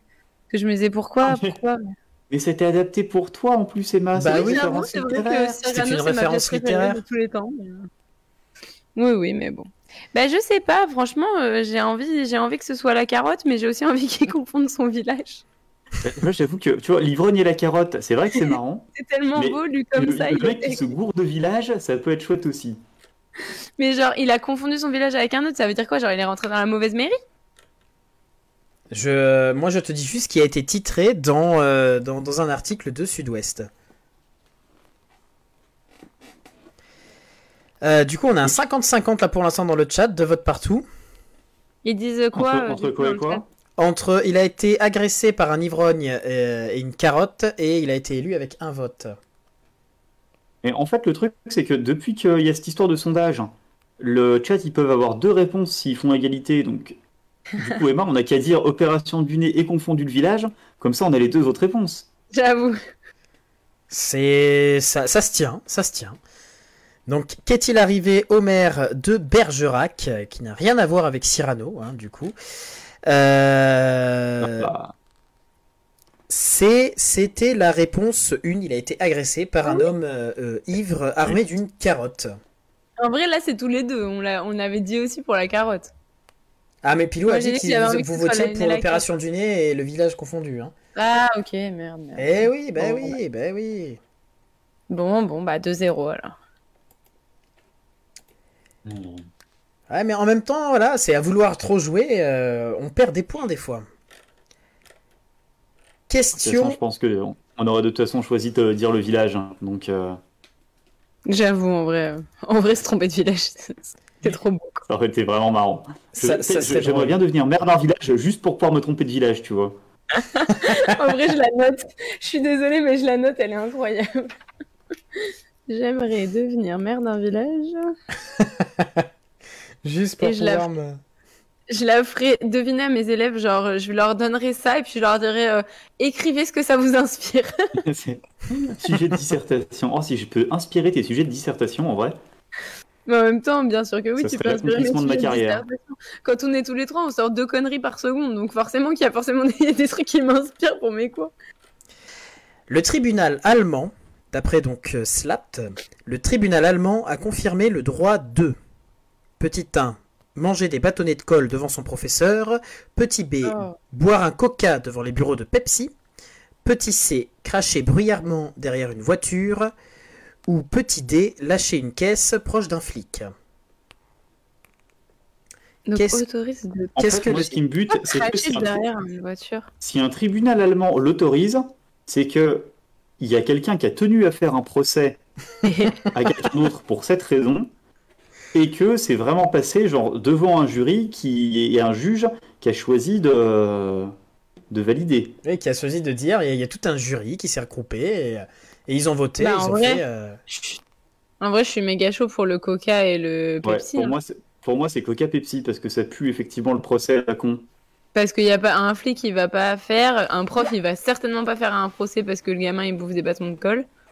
Cracher derrière une voiture, je ne pense pas que la voiture euh, ait fait un procès. Donc euh, moi je dirais non, ça. généralement, les objets inanimés font peu de procès. On en a rarement vu dans, dans, dans On l'histoire des sait procès. jamais. Écoute, moi chaud la 2, hein. Boire un Coca-Cola devant le bureau Pepsi. Boire un Je coca devant les Mais bureaux Pepsi Mais ça sent effectivement, c'est un mec qui faisait ça genre en- juste pour casser les couilles à longueur de journée avec un stand et tout. C'est une rupture Pepsi qui a mal tourné. Aussi, Pepsi a tenté de l'allumer, c'est parti en procès et. Ah, je le sens bien ça. C'est une rupture qui a mal tourné. C'est une rupture qui a mal tourné. Toi, tu travailles chez Coca? Bah tiens, je vais aller euh, manger, boire du Pepsi devant tes bureaux. Alors, euh, dans le chat... Euh, Un conseil, un conseil euh, au chat, si vous sortez un jour avec Emma, surtout, ne rompez jamais avec. Hein. ouais, ça peut être grave. hein. Ne choisissez pas entre Pepsi et Coca. Ça peut être dangereux. Euh, et du coup, la bonne réponse, c'est le chat qui l'a. C'était pété proche d'un flic. Et oui, on n'a pas le droit de... Enfin, on a, on le droit de, cool. euh, de lâcher une caisse à côté d'un flic. Mais ça veut dire que dans les Ouais. autres pays, on n'a pas le droit? En tout cas en Allemagne. Ah, Et l'Allemagne, c'est le pays de la choucroute. peut-être Ah. que... euh, Si je si, dis ça, Je sais pas dans les autres pays la politique de, de flatulence euh, au niveau des forces de l'ordre, mais en tout cas en Allemagne il y a dû avoir un, un procès concernant un mec qui avait dû lâcher des grosses caisses devant des flics et, euh, et le procès a, a jugé que c'était autorisé. Ça ne pouvait pas être Tu sens pénalisable. l'Octoberfest qui a mal tourné là? Et je, je, je vois, en fait, je me vois bien faire un remake de 12 hommes en colère, mais avec ce procès.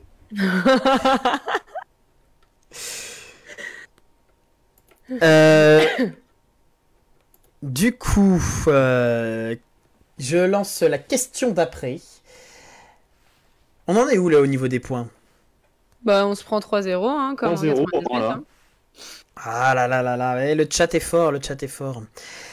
D'après 20 minutes, que s'est-il passé à Longvik hier? Donc ça c'était sur l'article, c'est pas vraiment hier à Longvik, c'est dans l'article, la veille, que s'était-il passé? Petit Personne n'est 1, tombé dans- le plus grand rassemblement de trottinettes. Petit 2, une panne électrique pendant toute la journée. Petit 3, personne n'est tombé dans le canal. Ou petit 4, les poules ont été retrouvées sur le toit de l'église. J'ai l'impression de faire des, euh, des, des- des mots de passe en temps de guerre, tu sais, à la radio. Ouais, de ouf. Les poules ont été retrouvées sur le toit de l'église. Stop Alors, déjà, euh, déjà, on dit Longvi et pas Longvic. On prononce pas le C. On dit Longvie Et oui, on dit Longvi, pas Longvic. Comme un, comme un... Non, allez, tais-toi. Eh ben, longue vie à Longvie. Oh. Bah, D'ailleurs, euh, Gabi corrige aussi, parce que, euh, bah, tout comme moi, Gabi euh, vient un petit peu de cette région. Et euh, Longvi, c'est la, banlieue de Dijon, pour vous donner une Et idée. du coup, euh, ça tombe dans le canal à Dijon ou... Comme Moza, on dit pas le Oh, C, bah, ça- Moza, oui. Ça Oui, tombe- ça dans Mozart, les j'ai canaux pas le C, hein. c'est chez moi Pardon. De quoi, Trop Pilou contente qu'il y ait des gens qui connaissent Mozart en dehors de moi, quoi. Non, on dit pas Moza que. On dit Moza. Non, on dit pas Mozart on dit Mozart. Et du coup, donc, je répète la question, que s'est-il passé à Longvik hier euh, dans l'article qui est paru dans 20 Et en plus, il reprononce avec le C, le salaud. hein. À Longvie, à Longue, à, à. Ah, mais en même temps, c'est chiant, il y, a- il y a un G et un C, on les dit pas, quoi, c'est un peu relou. Mettez-les pas dans ce cas-là. Que On est s'est-il passé flemmard du côté de Dijon, tu sais. Ah là là. Mettez-les pas dans ce cas-là, c'est tellement agressif.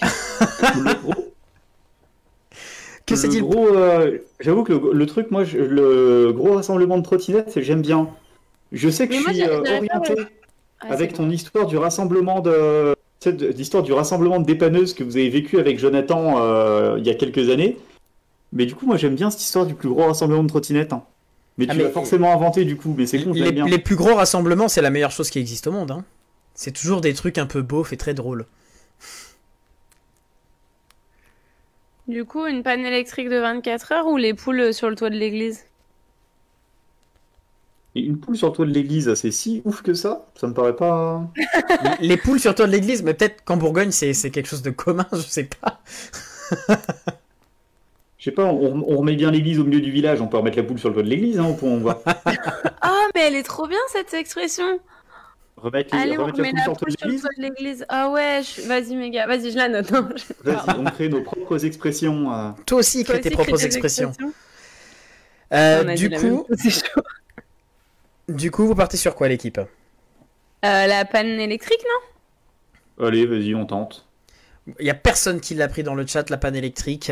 Je Euh, sais pas. hein. Justement, on tente notre chance. De toute façon, on est déjà à Parce 3-0, hein, donc... euh, Il y a quelqu'un Et- dans, le, dans le chat qui dit que le canal il passe pas à Longwy, donc. euh, Et ben, pourtant, la 20 minutes avait titré que Mais Gabriel, euh, là à Longwy, la veille, personne n'est tombé dans le canal. Et ça Gabriel, méritait un, un article dans le, dans le journal. Donc, est-ce qu'il y a toujours des gens qui tombent dans le canal?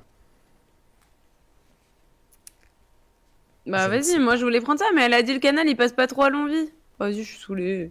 Ouais, mais ça, c'est c'est parce qu'il passe à Longvic, c'est pour ça. Longwy, putain. Il est insupportable. Bon, si la semaine prochaine il n'y a plus Andreas, c'est qu'on a fait un putsch parce qu'il prononce mal les noms des les toponymes. Oh là là, tout de suite. Après, Comment comme t'as dit commencé, comment t'as commencé à parler comme quelqu'un de normal et que tu t'es très vite euh, rattrapé? Pourquoi? Parce que t'as dit, les- t'as failli dire les noms de villes et tu t'es arrêté au milieu du truc et t'as dit ah les toponymes. Genre ah non surtout, je vais surtout pas parler comme quelqu'un de la plèbe.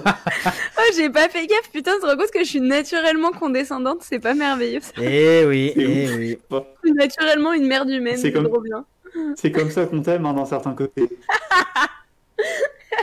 Emma, je suis sûr, je suis sûr que tu peux avoir la réponse à cette question. Mozac. D'après Ouest France, non. Que s'est-il passé pour une grand-mère qui était en fauteuil roulant? Petit 1. Elle a échappé à son conducteur et la grand-mère est tombée à l'eau. Petit 2.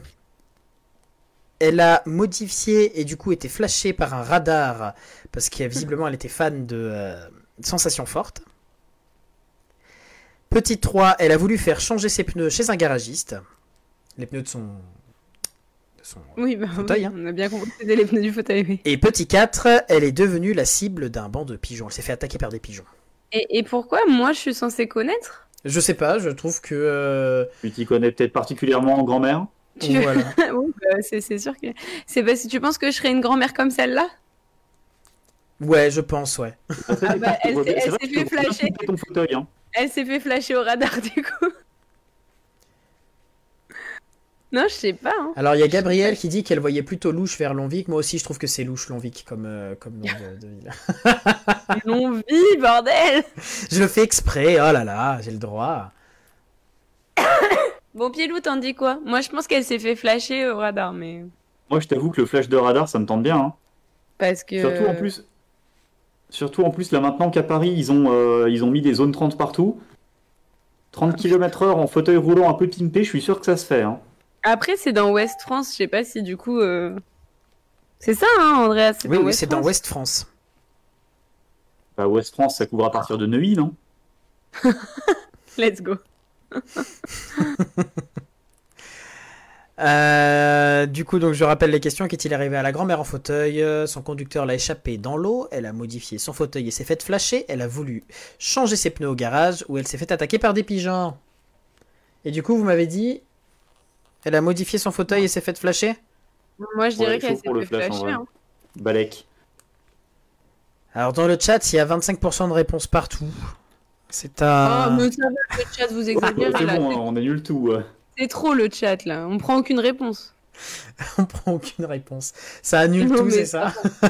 C'est ça, exactement. Il n'y a pas de Je démarcation. vais dire- Oh non, mais dans ces cas-là, faut qu'en début d'émission, on fasse, euh, on leur fasse élire un délégué de chat Ah, pas qui, con. euh, qui tranche dans ce genre de questions.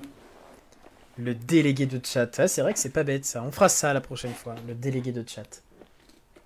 Pilou, t'as tellement l'âme d'un prof. Et Et- je, je sais que j'étais fait pour enseigner, mais les études longues, ça ça m'a pas motivé plus que ça. Ah bah après, tu peux enseigner sans études longues, hein, juste tu seras payé euh, comme un esclave, mais... Euh, Je sais pas, mais tu sais, figure-toi que j'ai un, pote qui s'est reconverti euh, après des années dans l'hôtellerie en tant que formateur en hôtellerie. Et en vrai, je sais que quand, tu vois, quand je serai vieux et que j'en ai- j'en aurai marre des horaires à la con que je fais, bah pourquoi pas un jour, tu sais. Bah écoute, euh, je t'accueillerai avec grand plaisir. Ouais, ça sera le plaisir Donc pour l'instant, les plans, c'est on regarde Alien en audio description en étant bourré et tu deviens prof dans 20 ans, hein, c'est ça. Exactement. C'est à peu près Grosse ça. Grosse émission. Grosse émission. Et du coup, la réponse, euh, non, euh, elle a échappé à son conducteur et euh, est, est tombée dans l'eau. Mais pourquoi ça aurait, pourquoi j'aurais su? Enfin, je suis Mais jamais je sais pas, moi je dis les choses comme ça, Après- c'est tout. Bah, parce que bah, normalement, c'est euh, si t'es tombé par terre, c'est la faute à Voltaire. Si t'es tombé dans l'eau, c'est la faute à Rousseau. euh, Rousseau. c'est moi qui aurais dû Rousseau, connaître. j'aime pas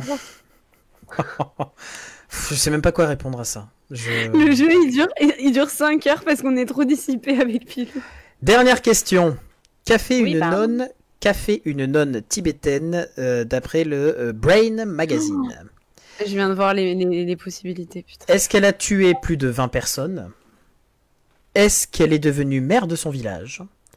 Est-ce qu'elle est devenue maîtresse SM Ou est-ce qu'elle a prié pendant 24 heures sans pause? On parle d'une nonne tibétaine. Bah, le côté mère que- de village, pourquoi Ah, pas? Le côté prière 24 heures, non, pourquoi pas? Les deux autres, c'est un peu extrême quand même. Tu Enfin, sais que j'avais, j'avais mal lu et du coup j'ai lu elle a crié pendant 24 heures sans pause. C'était pas du tout la même scène. Il faut le souffle mais quand même. hein. Euh, euh, qu'est-ce, est-ce que le attends le ah, une nonne tibétaine Alors on le rappelle pour, euh, Tibet, genre? pour les enfants qui regardent euh, l'émission, hein, maîtresse SM, c'est euh, maîtresse de Supermat.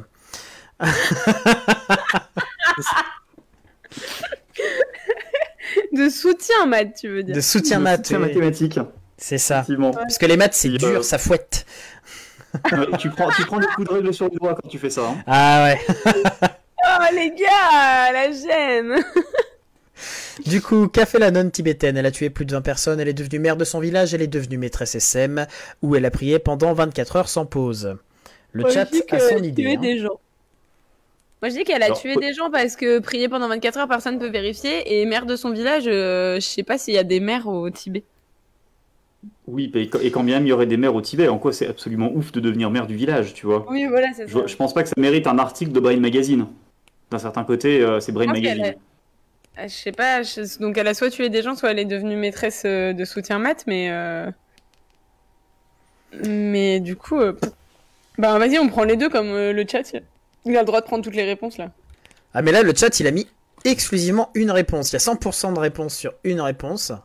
Ah À non, savoir. non, maintenant il y a 75-25.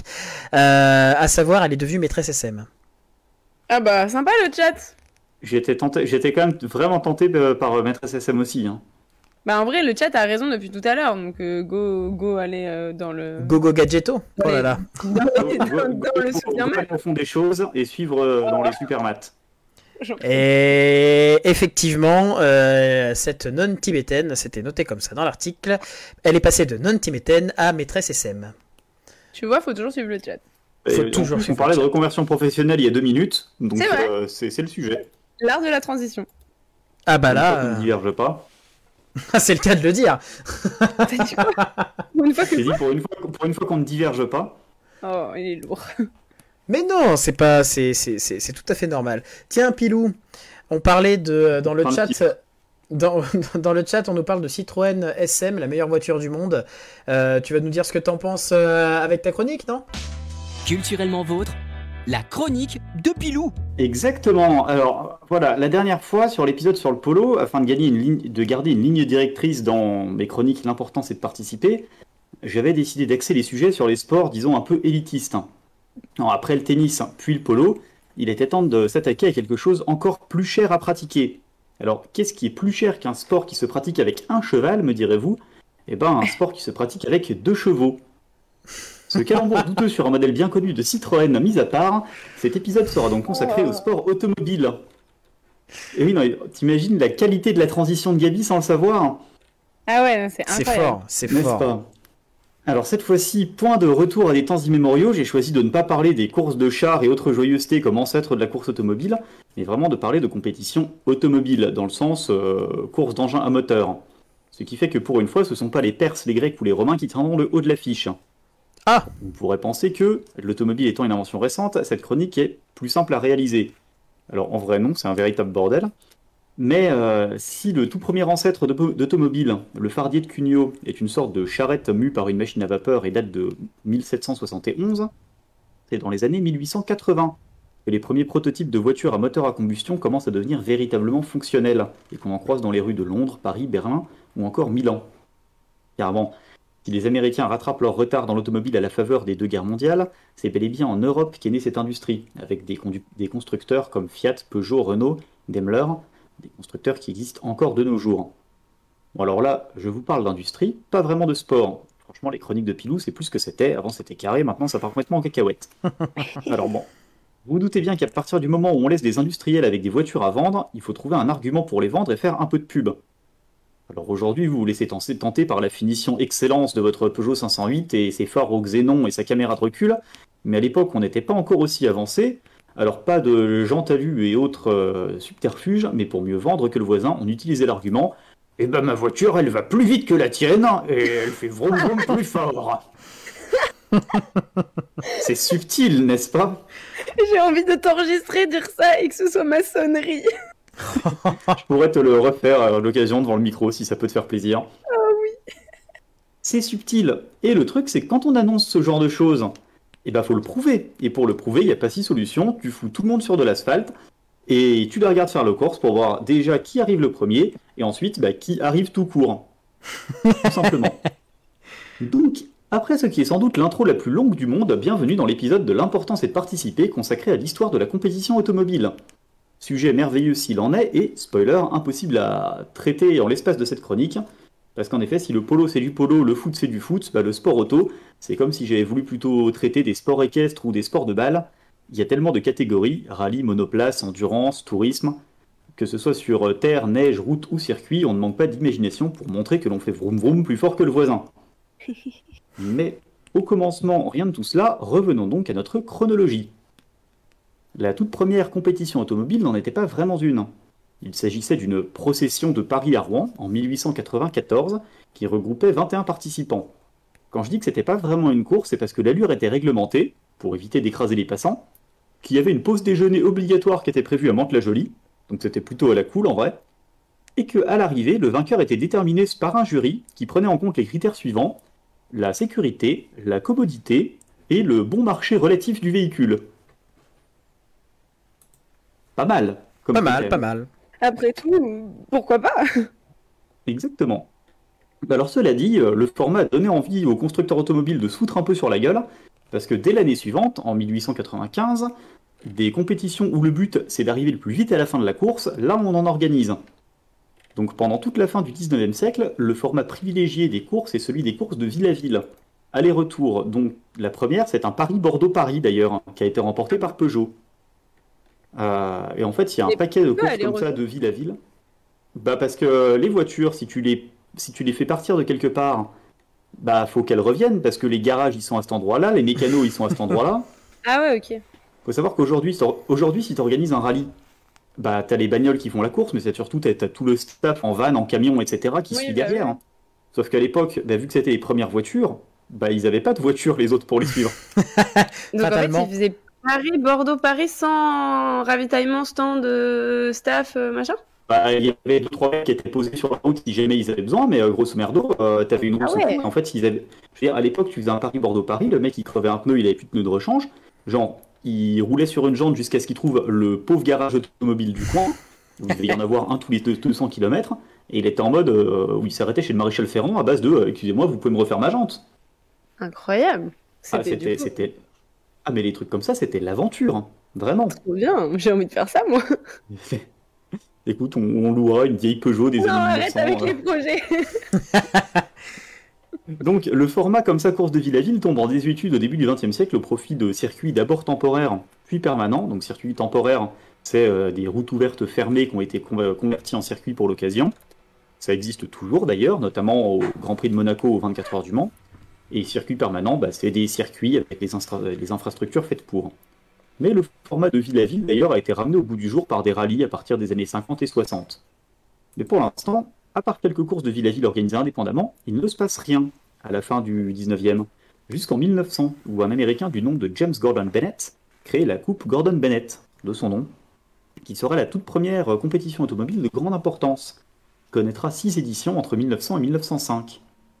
Et en fait, c'est un peu une sorte d'Eurovision de la voiture. Chaque nation peut engager trois véhicules, et la nation qui remporte la coupe organise l'édition suivante. Il y a d'ailleurs une édition comme ça qui est très marrante, qui est 1903, euh, et c'est cette édition qui a l'origine de la création du British Green Racing, qui est la, couleur verte des automobiles anglaises, qui est la couleur un peu signature euh, des Anglais en compétition. C'est qu'en fait, euh, ils voulaient l'organiser en Grande-Bretagne, parce qu'ils avaient gagné la coupe en 1902. Et il y avait une loi en Angleterre qui interdisait complètement d'organiser des, courses euh, en, Grande enfin, en Angleterre. Donc ils l'ont fait chez leurs amis irlandais pour se débarrasser, et ils ont peint leurs automobiles en, leur automobile en vert pour euh, rendre hommage à leurs amis irlandais. Et donc euh, le vert anglais, c'est en fait un vert irlandais. Mais ça on l'a oublié. Ok, incroyable. Truc de dingue. Bon bref, n'est-ce pas? Bref, ce format fonctionne jusqu'à ce que la France, pays qui comptait à l'époque le plus de constructeurs, ne se rebelle contre la règle qui limitait la participation à trois voitures par pays. C'est logique que quand les autres peuvent en envoyer trois et toi tu peux en envoyer 22, bah ça te fait un peu chier d'en envoyer que trois. Donc en 1906 est organisé le tout premier Grand Prix de l'Automobile Club de France. Alors s'il a déjà existé des compétitions nommées Grand Prix, c'est le premier à vocation vraiment internationale et c'est celui qui restera dans les annales comme le premier Grand Prix de l'histoire. Un terme qui est aujourd'hui toujours utilisé en compétition, en Formule 1 par exemple, qui, comme son nom l'indique, est la catégorie la plus prestigieuse. Donc à partir de 1906, la France organise son Grand Prix et plusieurs pays lui emboîtèrent le pas, créant une sorte de calendrier informel des Grands Prix. Les différents clubs automobiles décident de s'entendre en créant une association des automobiles clubs reconnus et créent un championnat du monde des manufacturiers en 1925, puis un championnat d'Europe des pilotes en 1931.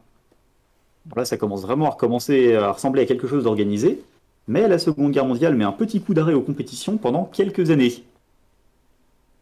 La compétition reprend donc à la toute fin des années 1940 et surtout en 1950, où on décide de s'organiser un petit peu mieux. Différentes catégories sont créées, la Formule 1, la plus prestigieuse, donc dès 1950, ensuite en monoplace, Formule 2, moins puissante, et diverses catégories pour les voitures de série en compétition, de rallye, de tourisme et d'endurance. Et donc on va se pencher un petit peu sur les diverses catégories et les courses les plus célèbres dans, cette, euh, ce dernier paragraphe. Donc en monoplace, voiture ainsi nommée parce qu'il n'y a qu'une place, la catégorie reine est la Formule 1, subtilement suivie par la Formule 2 et la Formule 3.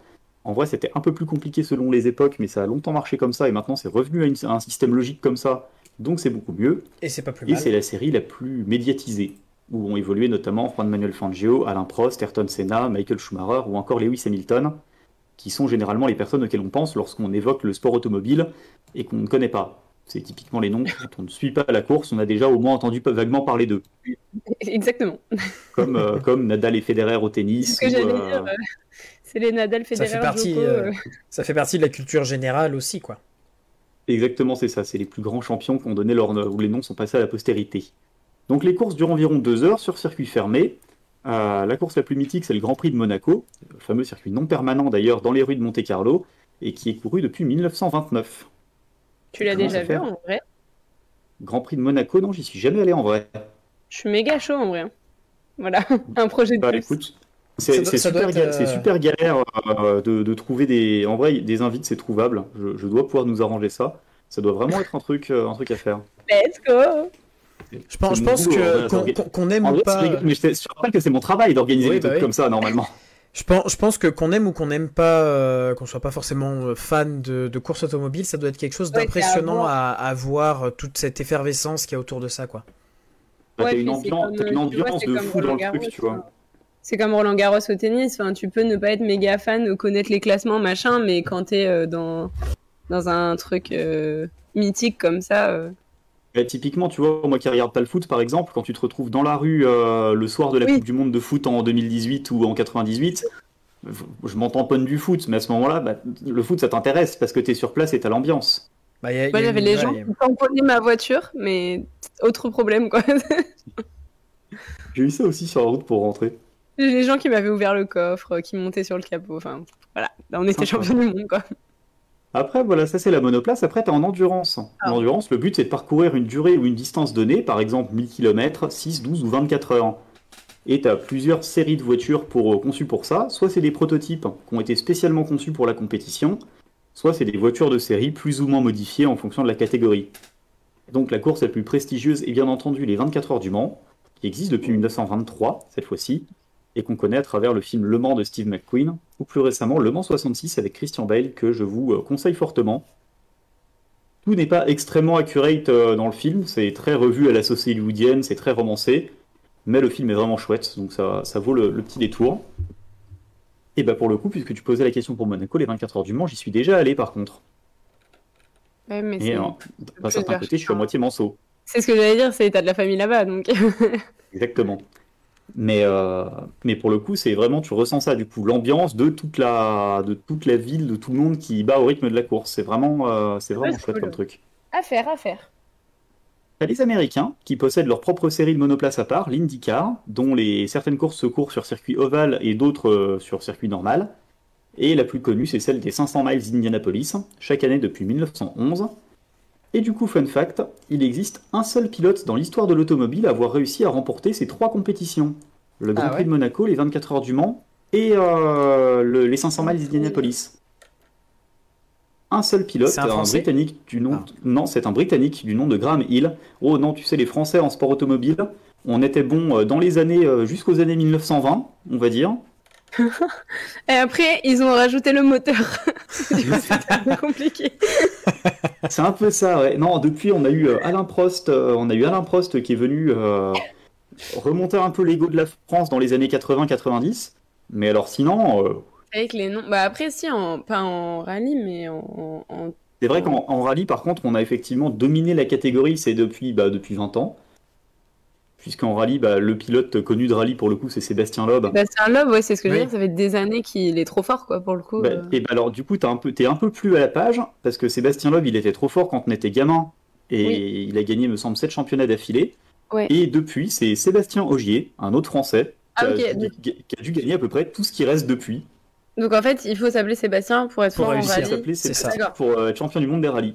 Donc on n'a aucune chance. Quoi. Non. Bah non. Voilà. Ou, faut que tu changes, faut changer ton prénom. Et te mettre à la voiture du coup. Exactement. Et après, effectivement, après tout ça, tu as les rallyes qui se déroulent avec des voitures dérivées de la série. Alors, en théorie, c'est dérivé de la série. Euh, à l'époque du groupe B, ça avait déconné un petit peu à ce niveau-là, mais on va, on va y revenir. Et euh, les rallyes se déroulent, eux, sur des spéciales, donc euh, des pistes fermées à la circulation, où tout le monde ne part pas en même temps, mais où le but, justement, c'est de partir en décalé d'une minute.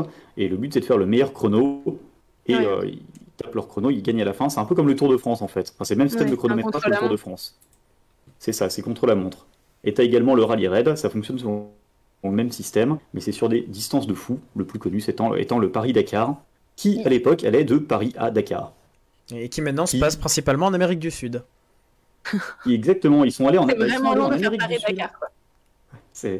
Non, mais ils ont fait Paris-Dakar pendant de nombreuses années, ils sont partis en Amérique du Sud, et là ils sont revenus, me semble-t-il, euh, au Moyen-Orient. Ok.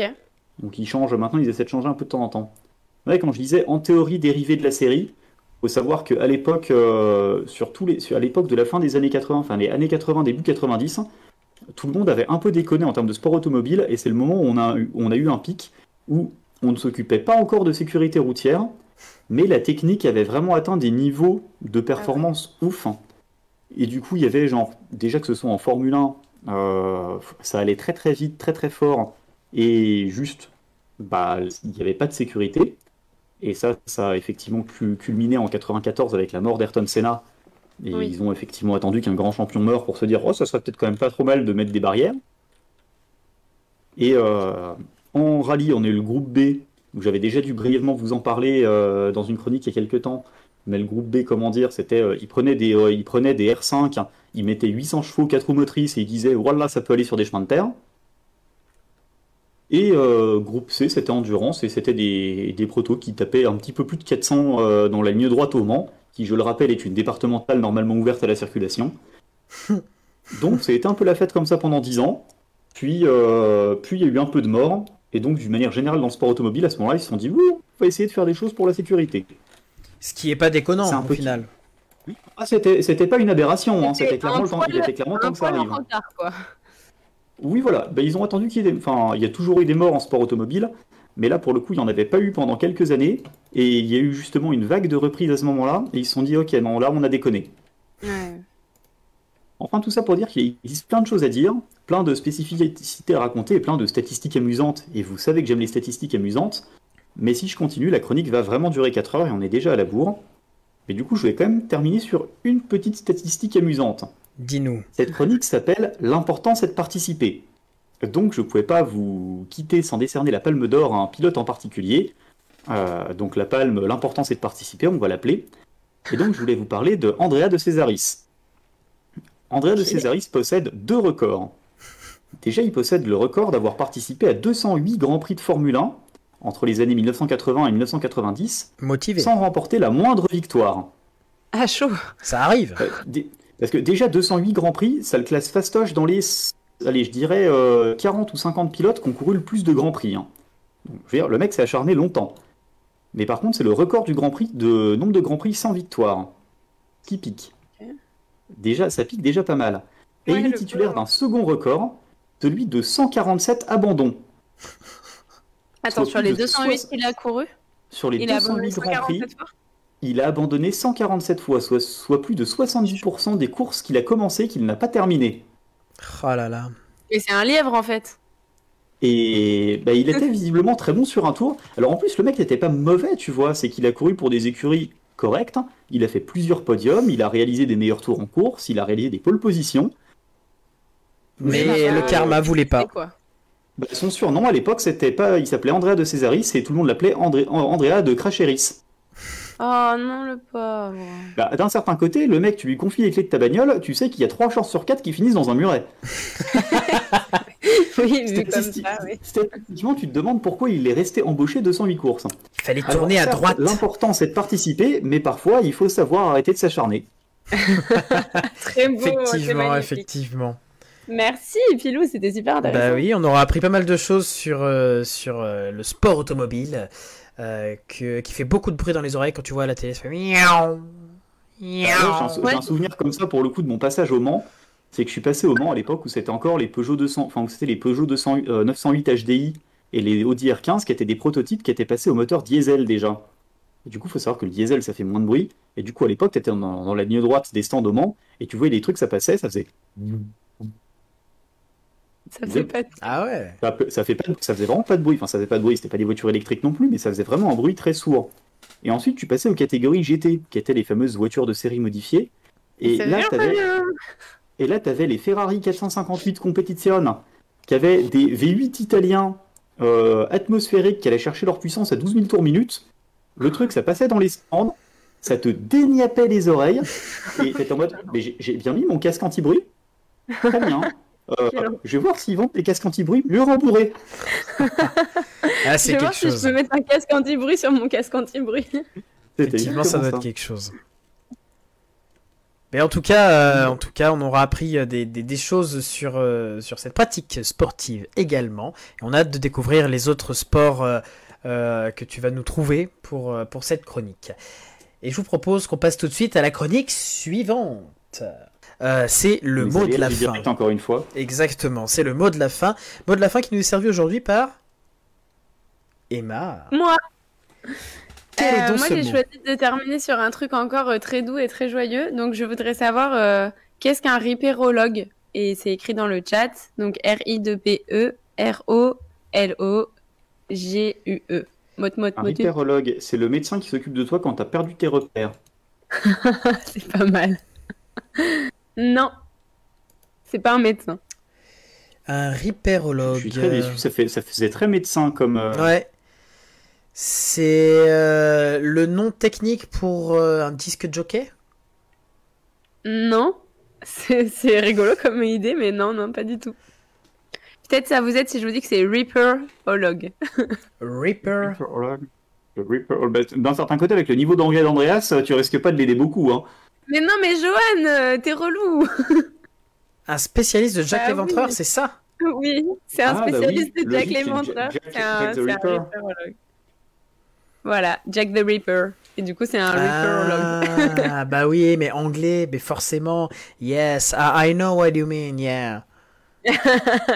bon, bah, du coup, euh, mon mot de la fin, il a été euh, vraiment euh, écourté. Ah ben je vois ça, je vois ça, mais, euh, mais bravo à, à- à Johan qui a, qui a tout trouvé. Johan qui a tout réussi. Oui, Johan, c'est vraiment la meilleure euh, pour, le, pour trouver le mot de la fin. je- vous propose que, que l'on termine cette émission euh, en vous remerciant à tous dans le chat, tous ceux qui ont participé, tous ceux qui sont venus sur, ce, sur, ce nouveau, sur ce nouveau format d'émission, on peut le dire. Merci à toi Emma, merci à toi Pilou aussi pour, euh, pour cette C'est émission. toujours un plaisir.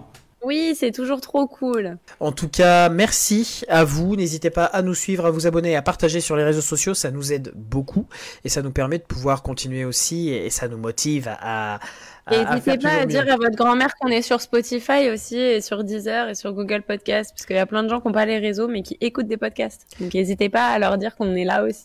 On est disponible grands-mères sur effectivement. Spotify. Les grand-mères sur. Spotify, on va créer un mouvement. Toutes les grand-mères sur Spotify. Euh, sur YouTube aussi, les émissions à retrouver en intégralité sur euh, toutes les applis de podcast comme et maladie. Et bien, du coup, il n'y a plus qu'une seule chose à, à- vous dire. Consommez de la culture et on se retrouve l'année prochaine. La semaine prochaine. Oui. La semaine prochaine. À la semaine prochaine Ciao, ciao. La semaine prochaine, gros bisous. Merci d'avoir suivi l'émission Culturellement Vôtre. Tous les mercredis de 21h à 22h30 en direct sur Twitch. Retrouvez toutes les émissions en podcast sur Deezer et Spotify. N'hésitez pas à nous suivre sur Facebook et Instagram pour ne manquer aucune actu. Abonne-toi. Brah